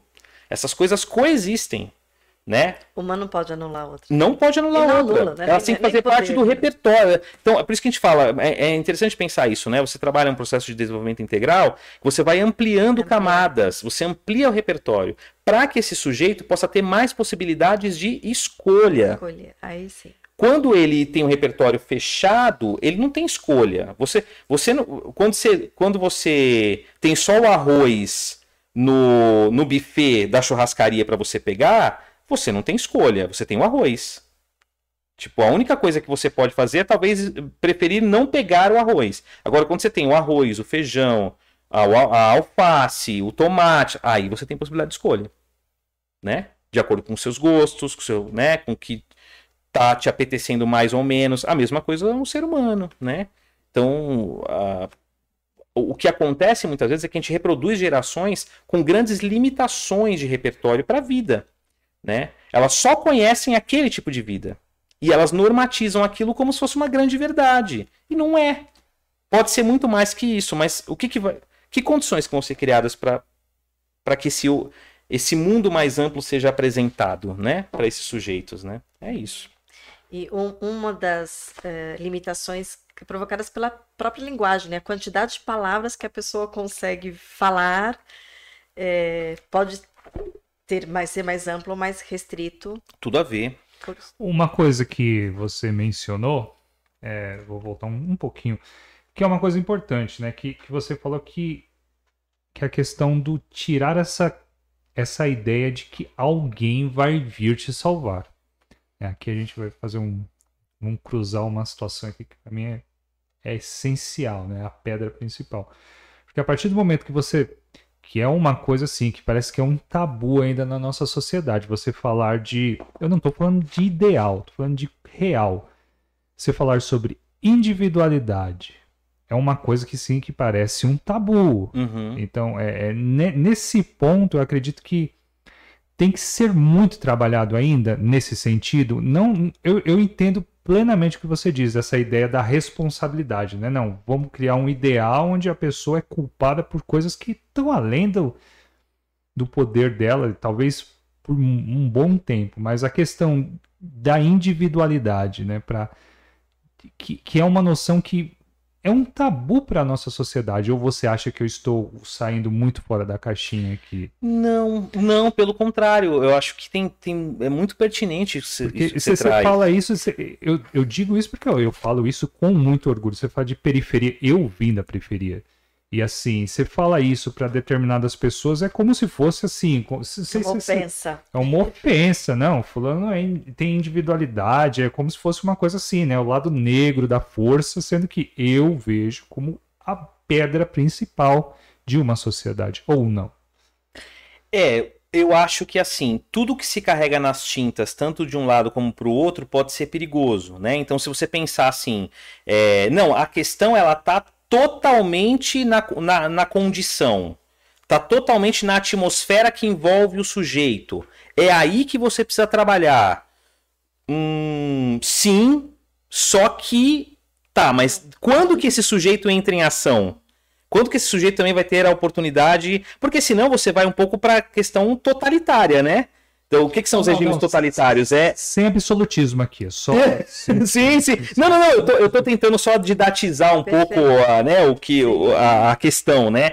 Aí se você, aí vamos agora para o contrário. Não, então a responsabilidade está totalmente no indivíduo. Pô, o indivíduo é que é responsável plenamente pelos seus próprios atos, tal, não sei o quê. Também não é uma realidade, né? Assim, quer dizer, não, não, não é, não, não dá para você considerar isso plenamente. Porque é justamente o cruzamento dessas coisas que fazem com que as trajetórias de vida e, ao mesmo tempo, as transformações e os movimentos que são criados socialmente aconteçam, né? O, o, o mundo ele é criado de gente e as, as gentes são criadas pelo mundo, sabe? Assim, então, eu acho que é um pouco esse, esse diálogo, né? Tem um, tem um pesquisador, o, o, o Silvio Bock, um professor é, que ele, se não me engano, na PUC, né? Ele faz toda uma linha de pesquisa sobre escolha profissional, né? E aí ele traz uma perspectiva, não só ele, né? Tem uma corrente, né? Um pouco é, da própria psicologia social, se eu não me engano, que traz uma perspectiva é, da perspectiva sócio-histórica, né? Quando eu vou falar da, da, da escolha profissional, né? O que você tinha no primeiro momento era uma corrente tradicionalista, né? Assim, que dizia o seguinte, olha ah, o indivíduo ele precisa se encaixar perfeitamente num molde que é o que está sendo estabelecido pelo mercado ou por aí vai. Né? Então, se ele não conseguir se encaixar, tem uma questão aqui que o problema é dele, porque é esse molde que ele precisa alcançar. Aí depois veio uma outra perspectiva que foi justamente o contrário disso, radicalizando a história. Fala, não, na verdade, o que tem que acontecer é que isso, essa estrutura ela precisa se moldar completamente aos sujeitos e tal. E, né, e aí a perspectiva sócio-histórica diz exatamente isso que estou dizendo. Então eu estou me embasando também um pouco nessa, nessa corrente, eu estou aí nessa seara, entendeu? Que é assim, olha, o indivíduo escolhe? Escolhe.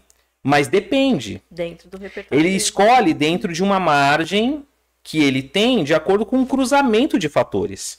Né? Então, quanto mais ele uh, vive uma condição em que, que proporciona que ele se descubra nas suas individualidades e, ao mesmo tempo, ele consiga ampliar o seu repertório e também causar determinadas transformações no mundo, e então, que, que ele vai uh, moldando essa massa desse vai e vem, maiores são as possibilidades de isso dar certo, vamos dizer assim, né? Quando, quando isso fica mais limitado, né?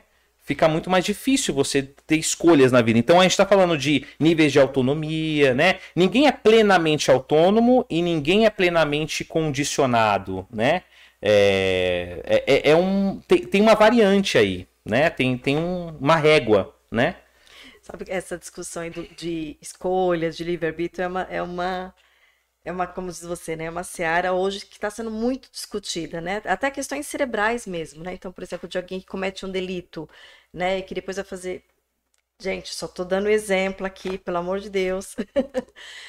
Mas alguns casos é uma questão é, né, de, de, de, cérebro mesmo, ter uma deficiência, ter uma, um problema em alguma área, né? E é assim, como é que eu vou dizer que a pessoa escolheu fazer aquilo?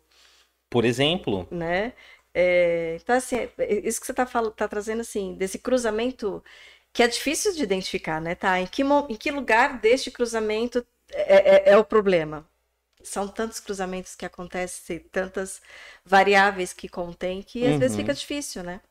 Tem uma armadilha, por exemplo, que a eu nem sei, viu, Siegfried, se eu conseguir uh, responder a, a não, questão que, que você trouxe. É mas... que é uma troca de ideias aqui, não tem obrigatoriedade. Não, mas, mas até quero voltar rapidamente nesse assunto daqui, daqui a pouquinho. Vou só falar uma, uma questão antes. A, a, minha questão é só porque ainda eu vejo e eu sinto por quem viveu, conviveu, tem muitos. Essa questão ainda é um tabu. Né? E, e e queira ou não queira, o primeiro passo sempre vai ser você, né? Eu não estou falando que seja o principal, mas uhum. você sempre será o primeiro, a primeira ação, o primeiro agente. É, o... sem, sem o ônus dessa questão de não, você, aí por causa disso, você se torna o herói também da sua vida, da vida de outros, né? Sem isso. Uhum. É uhum. só partindo desse raciocínio. Mas depois, se você quiser voltar ou não. Você... É, não, acho que podemos, podemos ir por aí. Eu, eu, eu acho. Eu, é engraçado porque ao mesmo tempo, eu não sei se é uma questão, uma impressão que vocês têm, mas quando você fala que é um tabu essa coisa da individu de falar sobre a individualidade, é... eu acho que, que talvez eu traria algumas ponderações, assim, porque talvez a gente, que a gente esteja. Nunca a gente viveu tanto uma era individualista do, do indivíduo, do, do indivíduo no centro da roda do mundo, sabe? Assim, de uma individuação, vamos dizer assim, da né? Então, se você pegar, por exemplo, sei lá, uh, os grandes cases de sucesso, né? Mal se fala da empresa do cara, se fala muito do cara em si, né? Da, da, é, é como se de fato, né? Se você pegar lá o Zuckerberg, se pegar o cara da Tesla, mais recentemente agora, que está aí na crista da onda, né? Uh, ou mesmo os grandes ícones né, da, das artes ou da, do, do, do, futebol e tal, eles viram entidades, né, eles viram pessoas jurídicas é, ao mesmo tempo que eles representam pe pessoas jurídicas né, que, que criam ali a condição né, para o que ele representa, mas eu, eu acho que tem uma coisa aí um pouco da, de, uma, de uma individuação, né? O que talvez. Uh, e aí eu, vou entrar um pouco nessa história, por exemplo, da educação social, né? É, algumas armadilhas que, que tra um trabalho social pode cair é você o tempo inteiro olhar para a condição de vida, ou para a trajetória, ou para a história de vida das pessoas e já tornar isso algo determinante para o que a pessoa é. É, então assim, ah, mas poxa vida, por que que esse jovem ele, ele é desse jeito? Pô, mas é claro, é porque tem uma mãe que é que, que apanha do pai, ou é porque é uma mãe, uma, um pai que fica batendo nele o tempo inteiro, ou é por causa daquilo, ou porque tá passando fome, ou porque não sei o quê. É, é muito importante a gente pensar o seguinte: olha, todas essas questões são questões fundamentais e que sim, elas determinam muitas coisas. Mas mesmo assim, não é suficiente ainda para você ter apenas isso como base para você trabalhar o processo de desenvolvimento desse sujeito. Você precisa olhar esse sujeito como sujeito, porque a, a, os sujeitos, os, os, indivíduos, né, eles, uh, mesmo com toda uma situação de sofrimento, ele ainda constrói subjetividades para si. Ele constrói camadas de subjetividades para si. Ele ainda tira algumas conclusões do que é o mundo. Então, uma coisa muito comum você pegar, por exemplo, são pessoas que são bastante oprimidas na vida, vamos dizer assim, né? ou pessoas que passam por dificuldades muito grandes na vida, mas que elas têm adoração por pessoas ricas. é, elas criam ideais né, de sucesso para a vida e tal, que não tem necessariamente a ver com a sua condição de vida.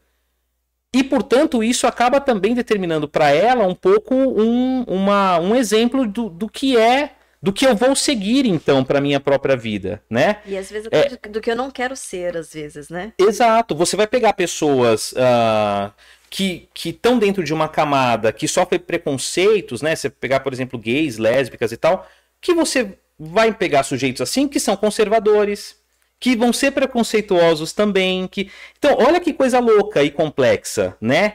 É, isso eu acho que é uma questão importante da gente pensar, né? É, não é porque você tem uma condição X de vida que isso já vai determinar tudo aquilo que é você na sua subjetividade.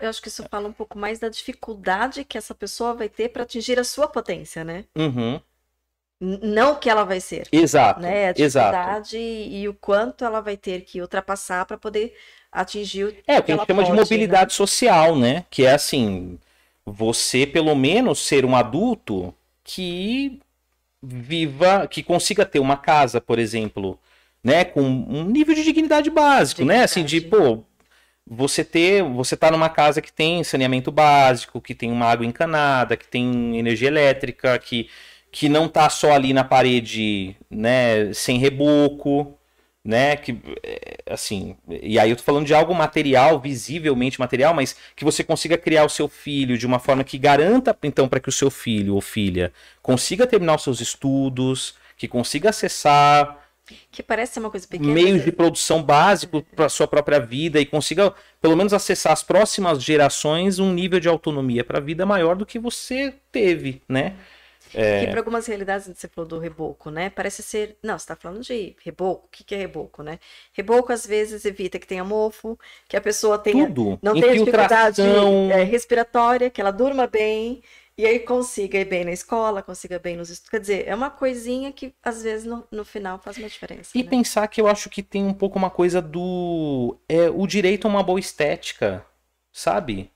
É, assim, eu vivi numa casa. É o que você falou, eu vivi durante muitos anos, a minha infância inteira, numa casa que parecia um barraco mesmo, assim. Não tinha piso de, cer... não tinha piso de cerâmica, era piso rústico, é... só tinha massa fina, não, não era pintada.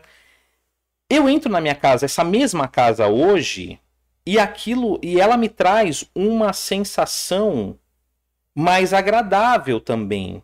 Isso também tem a ver com a nossa dignidade.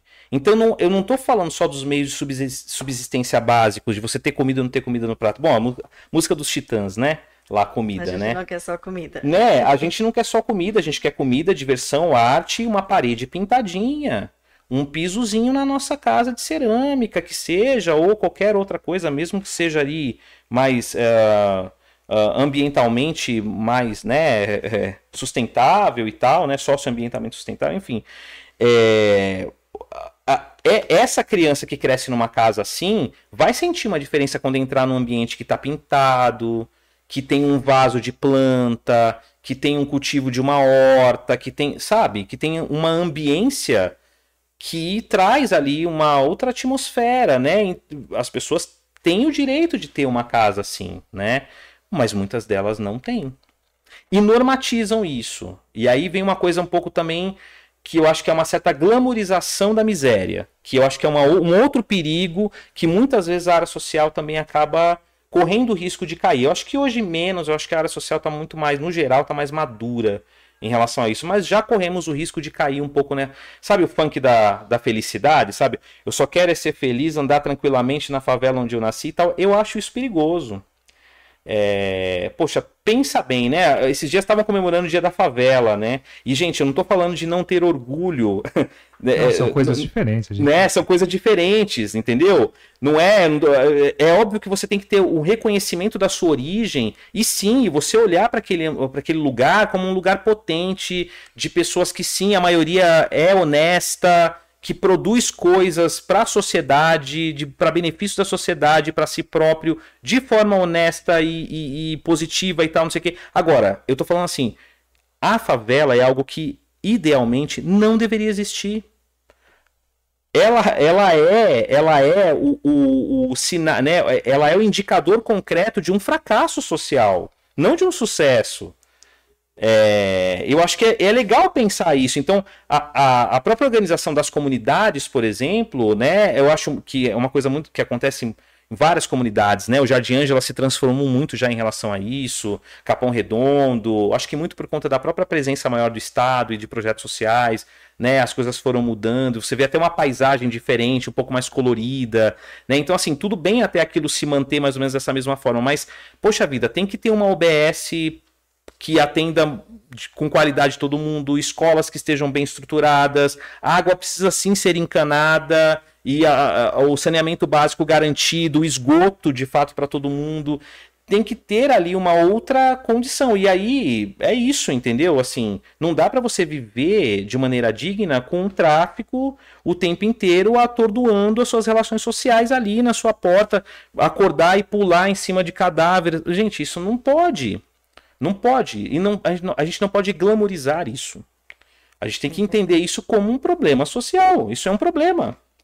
É, isso não significa não dar valor às potências que existem e aos seres humanos que ali estão. Que ela, é. como pessoa, por estar ali, independente do qual foi o motivo, não, não é menor pessoa do que outra que está fora Muito dali. pelo contrário, é, na verdade são sobreviventes, né? Então, é, é, é, é, é né? Eu acho que tal, talvez a poesia e a glamorização venham um pouco até por esse viés também. Dá para entender, né? Não, mas a questão da romantização um pouco, mas... que vocês falou tem, tem nos dois lados, cara, né? Sim. Partindo de uma ideia de dois lados aqui, né? Sim. Não são dois lados, mas tem. Ah, não, mas porque o fulano conseguiu, só foi ele. Opa, não, calma aí. Uhum. Para nós você não vai contar essa história. Uhum. E se fulano não conseguiu também, só foi culpa dele. Não, não, não é assim que funciona, né? Mas pode continuar daí. Não, é, é, é bem, muito legal você falar isso, porque é, é, justamente isso, né? Vamos imaginar, né, assim, pô, quem sou eu, né, na, na, fila do pão francês, mas, mas assim, vamos imaginar, pô, hoje eu tô, eu, eu trabalho numa organização social, aí eu coordeno cinco CCAs, né, é, na cidade tal, não sei o que, aí você pode olhar e falar assim, poxa vida, o Thales, né, caramba, pro, pro menininho que tava lá operando máquinas, hoje tá nesse lugar, né, pô, que bacana, o Thales é, pode ser um exemplo de sucesso, né? E tal, não sei o quê. Aí eu posso estufar o peito e falar assim, pô, realmente eu sou. Pô, imagina, eu com a minha própria força de vontade, eu consegui e tal. Mas, poxa vida, mas e o, o meu chefe lá na metalúrgica que olhou para mim e falou assim, pô, meu filho, você é isso mesmo que você precisa fazer, né? Ah, então vai lá e faz. Tem, tem a minha benção, né? Tem, é, tem a minha benção, né? E o coordenador do projeto que eu entrei, que olhou para mim, um moleque de 20 anos, e falou: Poxa vida, mas uh, acho que dá para investir aqui nesse menino, que esse menino tem um potencial legal para. Né? O tempo inteiro você está se deparando com condicionantes que vão ali abrir mais ou menos espaço para você. E aí, vamos pensar um pouco nas questões que a gente. os problemas estruturais que nós temos, né? Um mesmo jovem, um mesmo Thales, morando em Ermelino Matarazzo, Fosse eu um menino preto, teria as mesmas possibilidades, as mesmas oportunidades? Teriam as mesmas portas abertas? Mesmo que ainda modestas, muito modestas mesmo. Uma trajetória de vida como a minha, muito modesta. É... Será que teria? Vamos, vamos fazer o cruzamento um pouco dessas coisas na sociedade para ver quais os níveis de oportunidade que existem relacionados, por exemplo, a uma questão do racismo, as questões de gênero. Fosse eu uma mulher, eu teria as mesmas oportunidades? Eu seria criado pelos meus pais da mesma forma que eu, como homem, fui criado? Sem ter uma responsabilidade, por exemplo, de ficar limpando a casa todo momento. De... Eu ia pro futebol, eu ia final de semana, tava fora o tempo inteiro. Podia ter lá as minhas namoradinhas, tal, não sei o quê. E, né? Se eu fosse mulher, seria da mesma forma? Será que meu pai me trataria do mesmo jeito? É, eu acho que é importante a gente pensar essas questões, né? Como que às vezes a gente. Né, você pode olhar e falar assim, ah, mas isso é mimimi, né? Tem muita coisa mimimi, ah, mas isso é mimimi e tal. Tá, mas vamos olhar a realidade, como ela acontece, para ver se de fato essas condicionantes é, que fazem com que as pessoas sejam mais ou menos encorajadas para tomar aí sim as suas próprias iniciativas de vida. Como é que elas estão funcionando? Como é que esses mecanismos estão funcionando na sociedade, né? É, é importante pensar sobre essas coisas, Sim, né? sim. Então, por isso que eu acho que essas pautas, né, do antirracismo, das questões de gênero, né, eu acho que ela, ela- elas vêm a, a, a criar boas problematizações sobre coisas que parecem que elas são normais, né? Que elas são normatizadas simbolicamente na cabeça das pessoas. Não- mas não, não estão, socialmente, culturalmente, não estão. Os aspectos religiosos, a mesma coisa, né? Fosse eu um menino do candomblé, será que eu teria a mesma oportunidade? Não sei. Fica, fica a pergunta, né? É pergunta. Então acho que é, é é isso que é legal a gente pensar, né? Assim, eu acho que por isso daí, né? Daí o cruzamento, né? O próprio Silvio Bock fala a questão da coragem, Siegfried. Ele fala isso, né? Que a, a escolha, aí voltando à questão específica da escolha profissional, né? A escolha profissional é um ato de coragem. E, você, e essa coragem, ela também vai ter o seu degradê. Então, vai passar, óbvio que vai passar pela questão do indivíduo. Esse indivíduo ele precisa ser trabalhado o tempo inteiro no seu autoconhecimento, no, na- na- no conhecimento do que você é capaz de produzir com o outro. Então, a sua capacidade também de respeito né, ao que existe fora de você e, e por aí vai, né? Mas é isso, acho que é o cruzamento dessas questões que, que vão trazer aí as nuances, né? Tem gente que, pelo amor de Deus, né? Assim, tinha tudo pra dar errado e, a- e supera de uma forma que você fala, caceta, que maravilhoso. E aí, muitas vezes, isso faz com que a gente caia numa armadilha de é, olhar e falar assim: olha, é, é possível, tá vendo? Olha, se a pessoa querer, né, é possível, mas não é isso. Não é. São analisar. exceções, não são regras. Eu acho que essa é a questão, né? E até essas exceções, né? Muitas vezes, quando a gente vai a fundo e começa a puxar um fiozinho, você encontra alguma, al- algum detalhe que fez diferença, né? Uhum. Olha, muito bacana. E, e, tá, e tá muito de, de encontro com uma coisa que a gente fala bastante aqui na Zigfried, que é assim, a nossa maior proposta aqui do Divancast é exatamente trazer reflexão, né? Trazer verdades, essa, X, Y, é essa reflexão, né? Que vai, como você mesmo está dizendo, né? Assim, ampliar o nosso repertório, aí sim, quanto mais reper- repertório nós tivermos, mais condições de fazer melhores escolhas, né? Melhores tomadas de decisão a gente vai ter, né?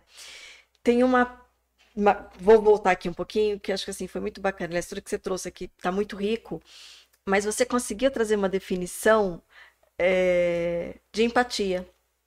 Você, você expli- você- você explicou assim exatamente o que às vezes a gente tenta aqui falar. A gente tem falado bastante de empatia. Qual a diferença de empatia? Qual é a diferença de se perder na empatia, né? Porque Uhum. agora é empatia, né? Você tem que ser empático. Sim, empatia tá na, É, tá na crista da onda, tá? tá. né? Mas se você for empático a ponto de acreditar que você vai salvar o outro, você morre e leva o outro junto. Né? Sim. Mas a, a forma como você colocou aí foi didaticamente uma explicação de empatia. O que que é uma empatia construtiva? O que é uma empatia que, que realmente ajuda, que é eficiente, que é eficaz? Que é essa, né? Assim, sai do ego, né? Essa empatia que eu vou salvar o mundo é ego, né? É isso. né? Então, é sair do ego, é, vou contribuir ampliando o repertório, ampliando o universo da, da pessoa. Isso a gente faz na psicologia, né? A gente não salva ninguém, a gente não cura ninguém, né? É, e, e, e a importância de não se envolver, de não se, per- se perder, né? Na, na, na dor do outro, na situação do outro. Só queria retomar porque, assim, a explicação que você trouxe foi, foi didaticamente o que que é empatia, Uhum. Né? É, não, acho que é, é, é muito, muito isso, né? Eu vi que o- o- rolou uma respiração de que eu acho que ele vai Não, eu só ia, falar alguma coisa. eu só ia trazer alguns comentários aqui. Eu posso ou vocês Ah, querem tocar uma bola? vai. Manda bala, opa, importantíssimo. É, Depois de vamos- tudo que ele falou aqui, deve ter. é, vamos lá, eu vou continuar aqui. Tô com receio de, de, de ser um pouquinho genérico. Não sei se vocês querem exemplos, assim. Porque pode ser, né? De repente eu acho que é legal, né? de- não sei, falar alguma uma experiência que a gente já viveu, né? Apesar que eu acho que até trouxe alguma coisinha, né? Já, mas enfim, só pra. Retomando aqui, a Amanda Belícia, a mente humana é fantástica, né? É. A Elaine continua aqui tecendo elogios aqui para você, Thales, muitos elogios. Obrigado, querida. Alexandre Domingos Coelho, salve, salve. Acho que deve ser do seu. Parceiraço do futebol, já foi. Recentemente ele foi lá no Mais Shops também. é, salve para você, Alexandre, né? É, Margarete Cesari, boa noite. Não sei se é do seu público aí. É, Mar é a Margarete. Beijo, linda. É a nossa Margarete? É a Tá, nossa. Boa noite, Margarete. É, Paulo Neves, Thales é um rapaz impressionante. Admiro muito este garoto. Boa noite, Paulo, tudo bem? Gente, eu vou- Paulinho- eu vou é, entregar. Ainda falou que tinha pouca coisa. Na- Dá vontade de bater, né? A gente não sabe, a gente. Não, a gente. É, porque é isso, a gente vem falar, e aí eu, eu particularmente, Céu, eu tenho, eu tenho um receio muito grande, sabe? Dessa coisa do em si mesmado, eu- ou da autorreferência, né? E a gente pode, de repente, numa conversa como essa, eu ficar o tempo inteiro trazendo questões muito autorreferidas e a gente não expandir né, a questão e tal. Essa é uma, uma, uma- coisa, né? A outra coisa é assim.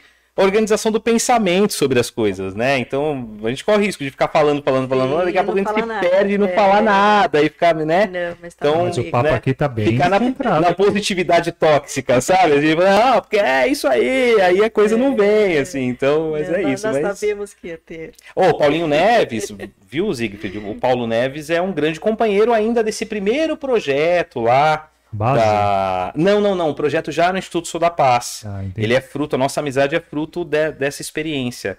Eu entrei em um ano, acho que no ano seguinte já ele já entrou como educador e fomos parceiros. Depois nos transformamos em gestores do projeto também, né? Um auxiliar ali de, de coordenação. O Paulo é um irmãozão da vida também. E sabe uma coisa que me chamou a atenção, você falando do Paulo agora? É, do que é só é, chovendo no molhado do que você já está falando, mas como esse entorno é importante, né? Então, assim, você, Super. você estava em um entorno com N coisas, né? Mas é, um, um grupo, você estava envolvido com a comunidade que estava interessada em fazer melhorias para a comunidade. Assim, esse entorno, que aí tem a sua escolha, e tem todos esses cruzamentos que você falou, mas como isso é importante, né? Muito. Da, da- da gente estar atento a esse entorno, aonde, o- aonde eu quero chegar, com quem eu quero estar, né? Sem, sem fazer discriminação, não é essa a questão, mas a questão de assim, é, eu também quero melhorias para o meu bairro, eu também quero melhorias para a comunidade, esse grupo está fazendo isso, eu vou lá. Vou chegar junto. É, é né? muito. É, você unir forças, né? unir Quem é que tá forças. pensando mais ou menos do mesmo jeito que eu aqui, né? Exatamente. On- Onde é que tá, né? Assim, a, a gente, e, e eu acho que é aí um pouco aquela história que a gente falava, acho que até antes de começar aqui, né, sobre as novas tecnologias e tal, né?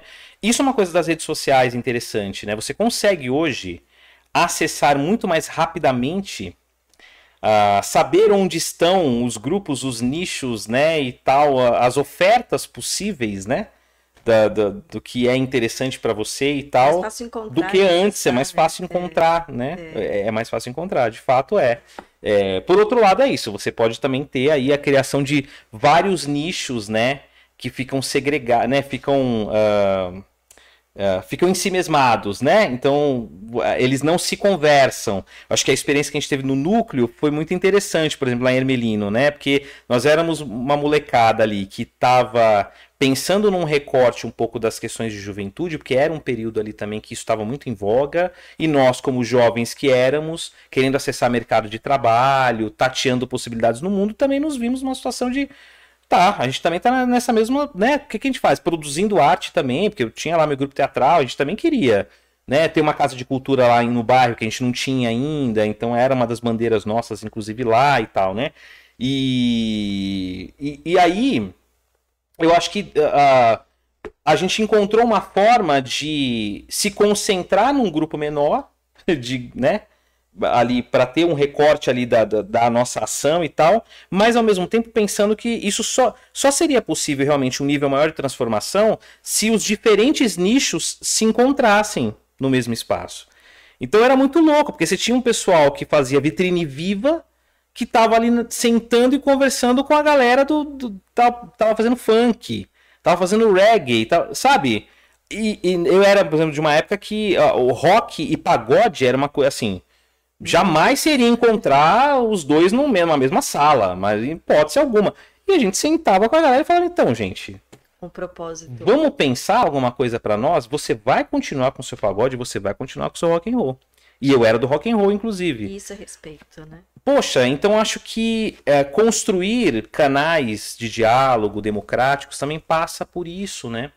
É, um pouco você. Claro que é- é importante você identificar as diferenças e você até se reafirmar naquilo que é mais a sua identidade. No entanto, isso jamais pode significar um não diálogo com o que existe que é diferente de você. né?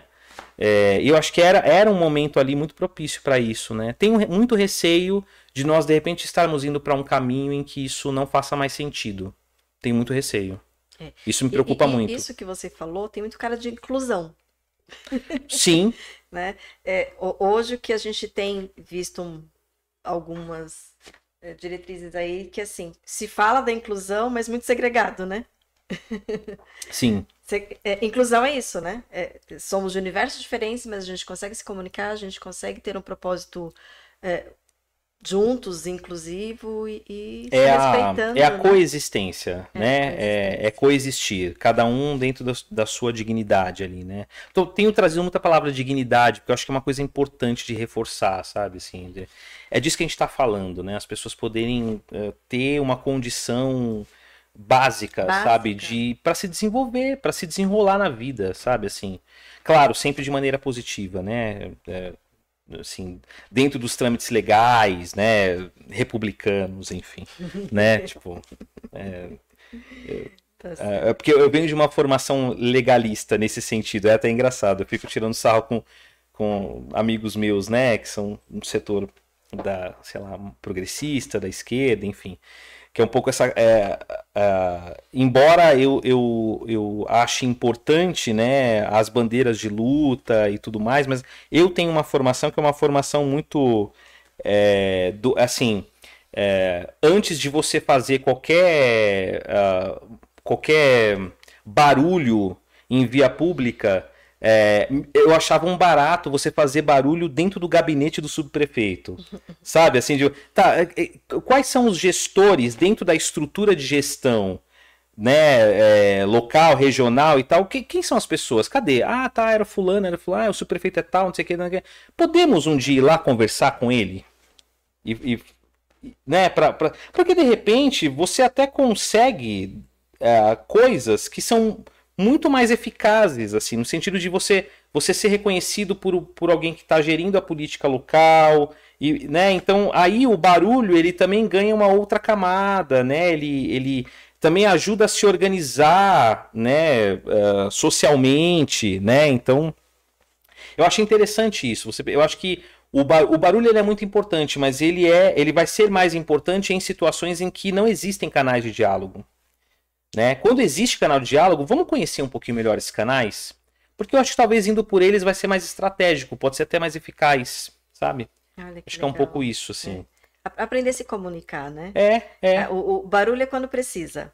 É, e, e- e você é, é, ter uma, uma organização política cidadã, né? Assim, dentro daquilo que é previsto como estrutura política constitucional, institucional. Eu acho interessante isso, sabe? Você também dialogar mais com esses espaços, entendendo como é que eles funcionam. Pelo E você não precisa ser de juventude partidária, se filiar a um partido político para fazer isso. Sabe? Eu acho que é, é isso que é bacana, assim. Você entender como cidadão, que faz parte de um grupo aqui, acolá, de um movimento, né? É interessante isso. Ou seja, pelo que eu estou entendendo, nós também, cidadãos, temos é, mais potência, mais recursos do que a gente imagina, do que a gente utiliza. Ah, eu acho que sim. Acho que sim. Quase sempre temos, mas não conhecemos. Não conhecemos. Não conhecemos.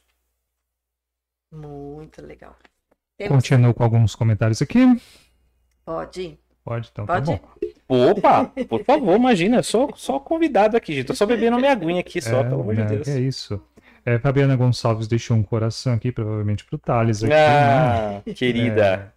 Elaine Thales expondo a verdade nua e crua, mostrando a realidade da nossa educação. Fala real, precisamos de mais Thales, no plural aqui, né? Thales é já é plural. Taleses, né? nesse, nesse país. É. Pô, o país não merece isso, não, gente.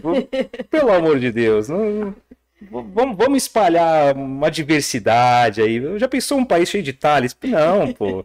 Precisa embelezar esse país, né? Thales com essas, esse abdômen, né, é Theo? modesto. Você brincando comigo aí, só tomando cerveja. É, temos É, aqui é. também Tô a- brincando, viu, gente? Obrigado, viu? Foi, foi a Elaine que comentou isso? Esse foi a é? Elaine. Ô, Elaine, você é parceiraça demais. Tem a Iracema Vergotti aqui, boa noite. a todos. É muito interessante o trabalho do Thales. Gostaria de saber como, concretamente, que ações são realizadas com essas populações mais vulneráveis. E como é a intervenção no dia a dia. Tem mais perguntas e mais comentários aqui. Você quer que eu ande mais um pouco, depois a gente volta aqui? Acho que pode andar, pode andar é. um pouco mais. Eu vou. Antes é. de andar, é, senão ela vai ficar brava de novo. A minha mãe. Opa. Mãe! Nossa! Não, pelo amor de Deus! Mãe! Nem, por favor, agora! Mãe, Céu, câmera em você agora. Mãe, gratidão por estar aqui assistindo o Divancast. É que como ela tem dificuldade, ela não consegue interagir. E se tivesse áudio, ela conseguiria, né? É, então eu sei que a senhora está aqui. Gratidão por estar aqui com a gente sempre. Um beijo. Pronto. Muito obrigado pela presença aí, dona Norma, com a passada, gente. Que maravilha. Não, presença de mãe, gente, tem que, tem que destacar tem sempre. Destacar. Qual é o nome dela? Norma. Ô, oh, dona Norma, obrigado, viu, pela, pela presença, pelo, pelo e prestígio. É, e gratidão à sua audiência, gratidão por estarem participando, por estarem é, participando aí, bem bacana. Que bacana. Gratidão por ter trazido essa audiência. Legal, é. imagina, tem que vir. Já deixem seu like, já se inscrevam. Inscreva-se no canal, por favor. Iracema, agra... é, Iracema, isso mesmo. Agradece pela live. Nós temos o Clayton Arruda. Boa noite, bate-papo muito bom. Parabéns pela live. Acho que é da sua é meu primo. É seu primo? É meu primo irmão. Ele é meu primo de terceiro grau, mas ele é meu irmão, porque nós somos criados no mesmo quintal, eu e o Cleiton. Então, é. tem nem o que dizer, assim. É um, um amor incondicional por esse rapagote aí. Mais uma... Obrigado, viu? Mais um Arruda aqui, o André. André Arruda, boa noite. Opa! Grande, grande. Thales, compartilhando sua experiência. Uh, a Kátia Nakamura deixa um boa noite. Aqui, Dica L. Marques. É ele mesmo. É ele mesmo? É assim é que se. Mesmo, é, é, isso mesmo? Dica é, às vezes ele puxa um Dica Marx para fazer um. É. um Dica L. Marques. Uma sonoridade aí vermelha, vamos dizer assim. É, Thales, admiração total. É, o, o Dica continua aqui, sou da mesma opinião em relação às favelas, mas isso quase não é dito por aí. O discurso atual é o favela venceu, favela no topo. Continua aqui, você quer fazer um comentário? É, não, eu, o, bom, primeiro agradecer, né, toda essa galera que tá aí, Andrezinho Arruda também, parceiraço também de caminhada, foi educador comigo num programa social e a gente se reencontrou depois e somos companheiros de jornada aí até hoje e tal. É, pô, Cleiton, meu primo, o, o, o Dica agora fazendo esse comentário, né, o Dicão, o, o Dica é um amigo irmão que eu tenho na vida, assim, e uh, é, é, um grande militante hoje, né, das questões da negritude, né, do antirracismo e tal. Não só isso, mas também isso. É educador social também, né? Trabalhamos juntos também lá no Sou da Paz, naquele projeto de, do, do, do Grêmio Informa, né, que, que, que eu falei, mas a, a, eu acho que a, a consolidação da nossa irmandade, né, tem muito a ver com o trabalho do Núcleo da Juventude de Ermelino Matarazzo. Essa experiência toda lá em Ermelino, o Dica estava ali ao meu lado, assim, né? Comendo esfirra à noite lá na porta do Filomena. E... então é um querido, um irmão. Tô enchendo o saco dele para ir lá no Mais Shops. Ele tá ainda com todos os protocolos aí de, de prevenção da Covid, mas eu sei que 2022 ele não vai não vai se furtar. Ele vai estar tá lá com a gente também. Obrigado pela presença. E eu acho que só dialogando um pouco com a questão que a Iracema traz, né? Bom, concretamente, né? Poderia dar vários exemplos, né? Inclusive também agradecer a Iracema, minha ex-vizinha, hoje grande amiga, maravilhosa, uma pessoa muito importante. Olha, tá vendo? A Iracema é um exemplo de como que a, as ações políticas podem ser bastante sutis, assim, né? Nós morávamos no mesmo condomínio que até então não tinha. É, é, a, a, o, o, síndico do condomínio ele era sempre uma espécie de uma indicação da administradora do condomínio. Quando a Iracema se muda para o nosso condomínio, ela chacoalha as estruturas, assim. Ela que vem, que, que sabe, que faz um chazinho, um cafezinho lá na, no apartamento dela, ouve as pessoas, vai criando uma sociabilidade, vai fazendo política. Até chegar ao ponto que uma pessoa muito mais representativa da comunidade ali nossa do nosso condomínio, condomínio com poucos apartamentos ali na Santa Cecília e tal, né? Mas que eh, hoje, por exemplo, lá tem, né, um representante de fato dos interesses dos condôminos, né? Que antes não tinha, antes era muito mais difícil você conseguir pautar qualquer questão do condomínio. Eu acho que a Iracema foi uma pessoa muito importante nisso. Então, olha que, é, é sutil mas é disso que a gente está falando. Isso né? é política. É óbvio que nesse trâmite tem, tinha ali moradores com um pensamento ideológico diferente e tal, mas olha como essa seara pública, de interesse público, pode construir coisas incríveis, né? Independente aí das suas das suas convicções, né? Porque a gente está falando do. Parece uma coisa meio boba falar, mas é do bem comum, né? Do bem comum. É o interesse público, é o interesse comum, né? E é, é o ponto de encontro, né? É. Da, da, das pessoas, né? Da gente ter, entender que é, quem está em, em, alguns poderes, seja do, do condomínio, seja da, da, público, eles estão nos representando. Né? É, então, se assim, eles estão lá a serviço. É, e sou eu que preciso dar esse serviço. É isso. eu que preciso ditar, eu preciso ter, e, e eu preciso ter, ter organizado para poder conseguir passar, para poder, quer dizer, ficar brigando, ficar falando pro meu vizinho que tá errado, que é, é não sei o quê, dando subjetivos. Não vai resolver, né? Absolutamente nada. E muitas vezes foi o que você falou. E muitas no, vezes fazer 90% barulho... das questões de condomínios podem se resolver tranquilamente se um bater na porta do outro e falar: vamos conversar um pouquinho, uns 10 minutinhos sobre. Pronto. Já se resolve, mas não. Sim, tem uma coisa que tem a ver com gente, né? Essa complexidade que nós somos, que é coisa é complicada. Você vai, é difícil a gente ser é, objetivo e respeitoso ao mesmo tempo, né? É uma dificuldade muito grande que as pessoas têm de dizer aquilo que realmente precisa ser dito, mas respeitando a pessoa, né? Você não quer me ferrar, eu também não quero te ferrar, certo? Então, vamos falar sobre o problema? E, e resolve, resolve. Se, se se dispor, resolve, né? É, com certeza. E, e é interessante você estar falando, porque assim, a comunicação ela resolve muitas questões de relacionamento. A gente está falando de relacionamento, né? Como o, o ser humano é relacionamento. É comunicação, muita coisa se resolve com a comunicação. Sim. Né? E com o autoconhecimento e com o conhecimento, né? Sim, sim, sem dúvida, sem dúvida. É, é que é um pouco tem um pouco a, a questão da o, a comunicação é um meio, né? Eu falo isso, por exemplo, para as minhas equipes de trabalho, né? Assim, ah, faltou comunicação, tá, mas você vai ter mais disposição para se comunicar com quem você se sente à vontade para falar ou com quem você tem mais dificuldade nas relações? É, com quem eu me sinto mais à vontade, tá? Então, tem uma questão aí que antecede a comunicação, né? É um pouco assim, como é que você constrói um sentido para se comunicar? Né? Então, muitas vezes também a falta de comunicação, embora às vezes ela não tenha uma intenção racional, mas ela parte de um ponto que é de um certo não desejo de falar, na verdade, com o outro, por, por N motivos. Quando você resolve essas questões originárias, fica muito mais fácil se comunicar depois, porque aí o se comunicar não é mais um problema, né? Aí você utiliza bem esse meio, né? Mas é muito louco. É difícil isso. É difícil convivência em grupo, é construção coletiva, relacionamento, muito difícil. Né? Um casal ah, não se comunica com o outro. Mas não é só se comunicar.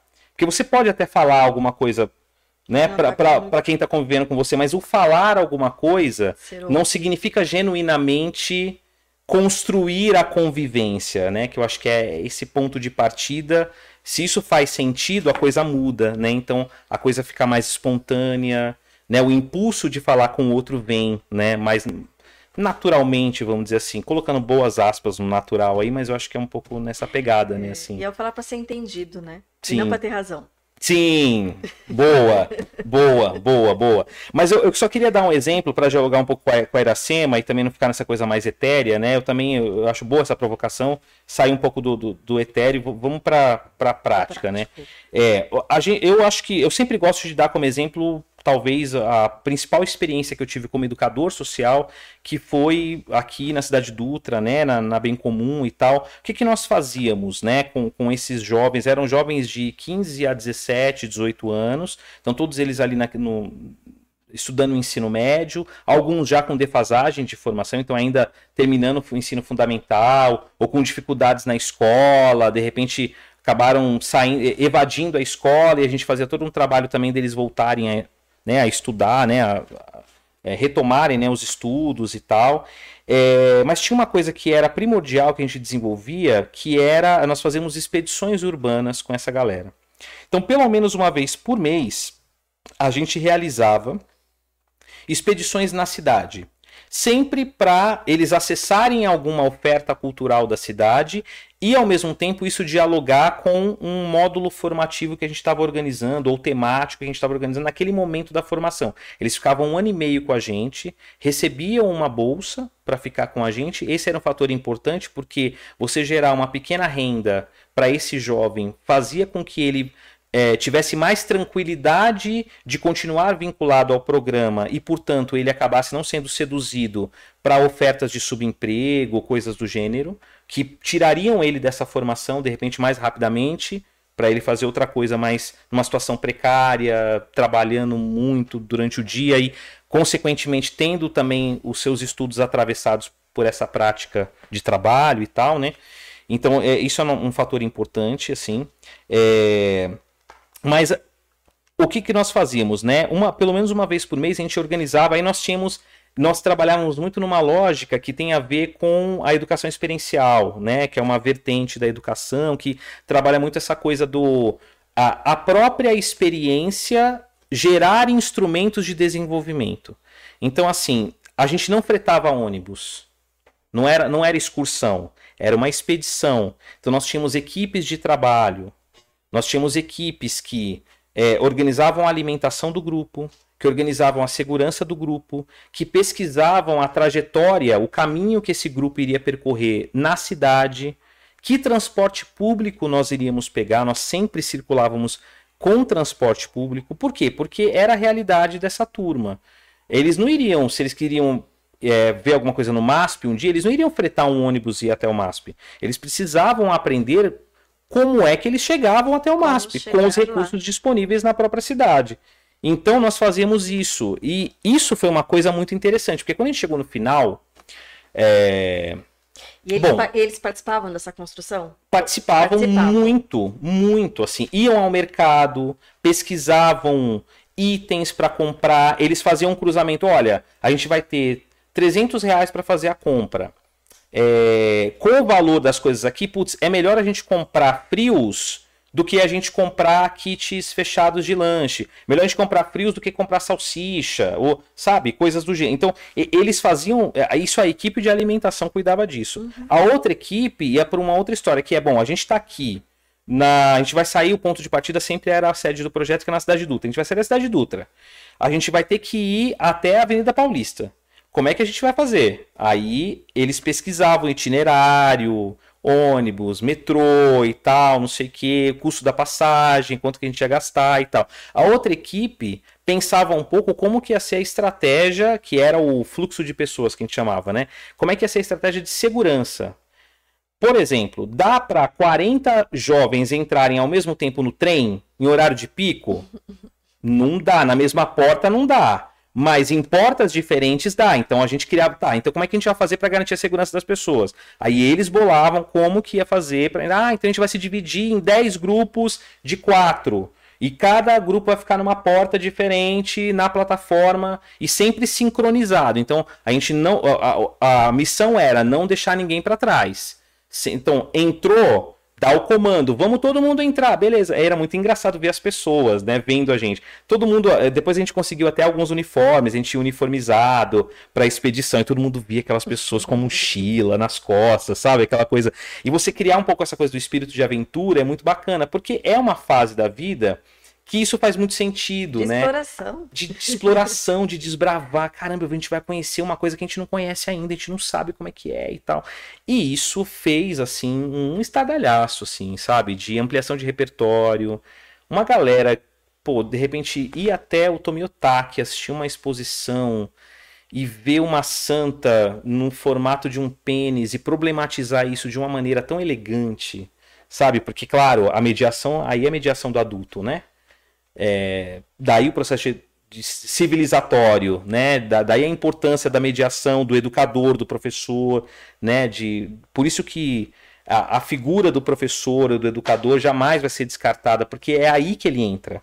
É nessa mediação da interação do sujeito com, com a outra coisa.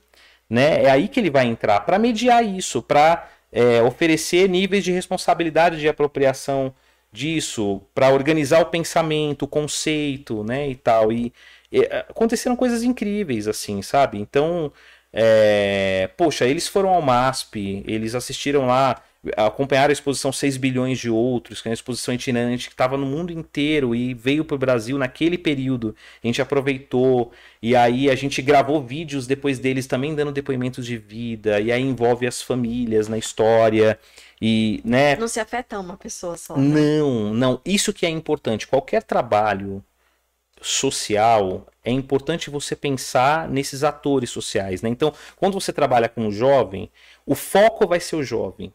O público-alvo, né, primeiro vai ser o jovem. Mas é sempre importante você trabalhar com todos os aspectos que circundam ele, né? Então, a assistência social, por exemplo, né, um CCA, um Centro para Crianças e Adolescentes, tem na tipologia do seu serviço o trabalho com as famílias. Um, um programa social como o nosso, por exemplo, na cidade de Dutra, não tinha isso tão é, de uma, não, não previa isso de maneira tão profunda, mas a gente sempre pensava na possibilidade de conexão com as experiências familiares, com, com as relações familiares, sempre. Porque senão a gente não pode desenvolver esse sujeito de maneira isolada com o contexto. Porque se a gente está falando de uma questão aqui, por exemplo, de gênero, né, ou trabalhando alguma questão da relação entre homens e mulheres, ou uh, na sociedade, ou trabalhando na questão do transporte público, ou qualquer coisa que o valha, em algum momento isso vai cruzar, por exemplo, a valorização do estudo, da sua formação de vida, isso vai cruzar com questões que estão aqui postas e que exercem um, um, vetorialmente uma influência muito forte, forte na vida desse, desse jovem ou dessa jovem, né? É, o, pre, o nível de preconceito que os seus pais ou seus responsáveis terão mais ou menos com, com ele ou ela, né?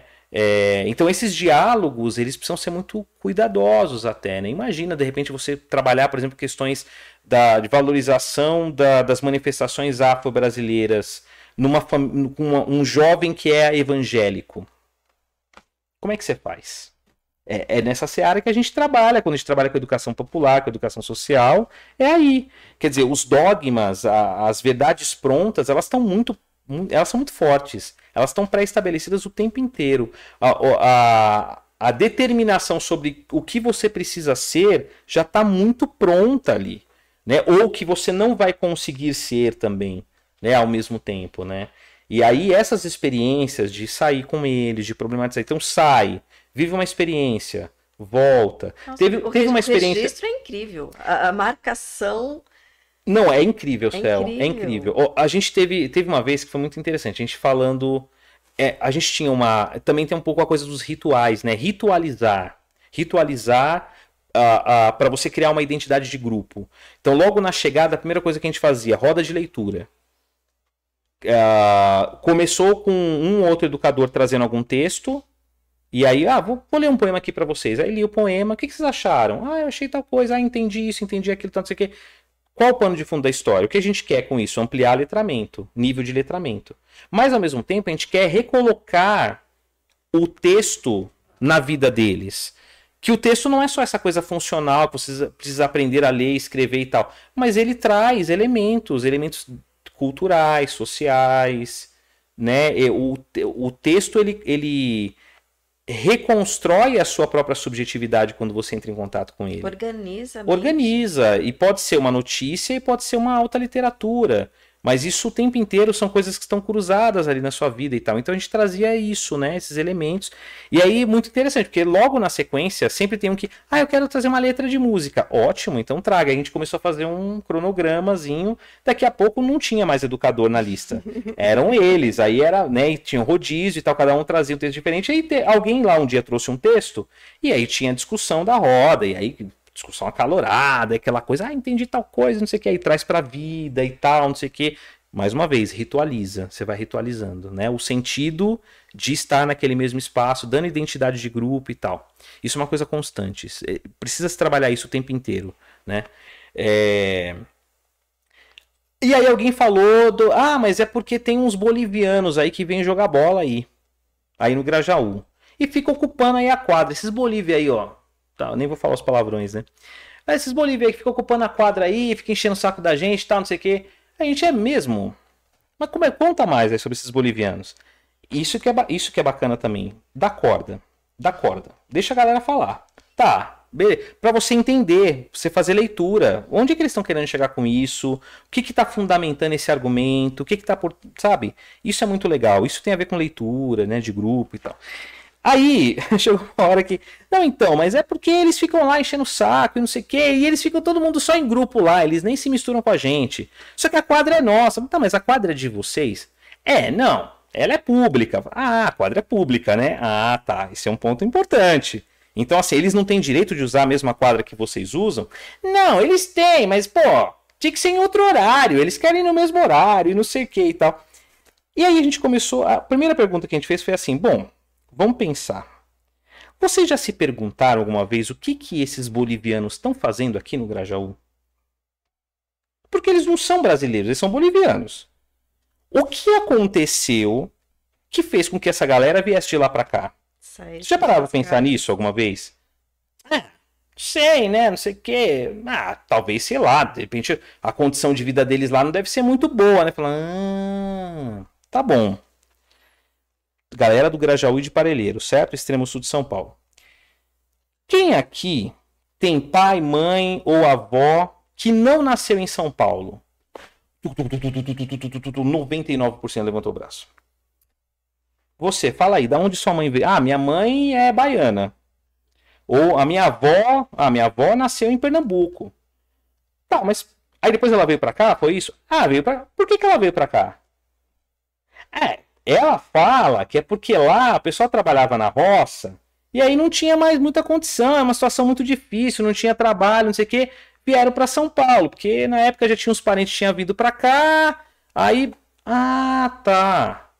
E o seu pai? Aí as histórias se repetem, porque, claro, a gente está falando de um mesmo período histórico. Sim, sim. E os períodos históricos também condicionam situações diferentes a depender do corte que a gente tem, né? Histórico mesmo, né? Então, assim, também o que eu, um pouco da uma boa parte da minha experiência é porque eu fui adolescente nos anos 90. Se eu fosse adolescente nos anos 2010, já seria é outra história. Se fosse nos anos 80, seria outra história, né? Então, é legal a gente pensar também nessas coisas, né? É, torna mais complexa ainda o pensamento e complexi... os cruzamentos. É, é, os cruzamentos é sempre muito bom. Eu gosto disso, acho, acho importante. Acho que a gente cresce com isso, assim, Sim. né? Abre, né? Abre o, o, o campo, né? Para olhar a vida, olhar o mundo e tal. É, a galera começou a trazer experiências de, das narrativas que os seus, né, os seus antepassados e tal, né, os seus responsáveis ali, o tio, tal, trazia. E Tá, mas e essa galera então vem encher o saco dos paulistanos aqui, é isso? Vieram encher o saco? Porque, pô, eles não são de São Paulo. Já tinha paulistano aqui em São Paulo, não tinha? Ah, eles vieram ocupar o espaço dessa galera então? Essa, essa paulistanada encheu o saco de todo mundo.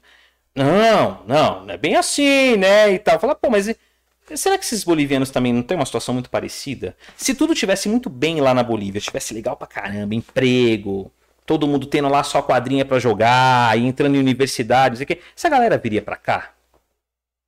Pô, é verdade, né? Empatia. Isso é a empatia poderosa. E ao mesmo tempo, aí eu não tenho medo de falar política. Nesse sentido, da... olha que potência que você cria de olhar em relação à vida quando você junta uma coisa com outra e fala: caramba, esse cara que eu acho que tá enchendo meu saco, isso aconteceu, tá, gente? Eu tô narrando algo que aconteceu, tá, lá no projeto, só para dar um exemplo das coisas que a gente trabalhava lá e tal. Pô, esse cara que veio lá de um país da América do Sul que eu nem, né, eles nem sabiam também muito bem geograficamente. A gente foi lá no mapa mostrar para eles onde era Bolívia, o que que tá, que que passa por lá, qual, qual é a situação, qual é a questão e tal, não sei o quê. E aí eles foram entendendo que na verdade eram condições e origens muito mais próximas do que eles imaginavam.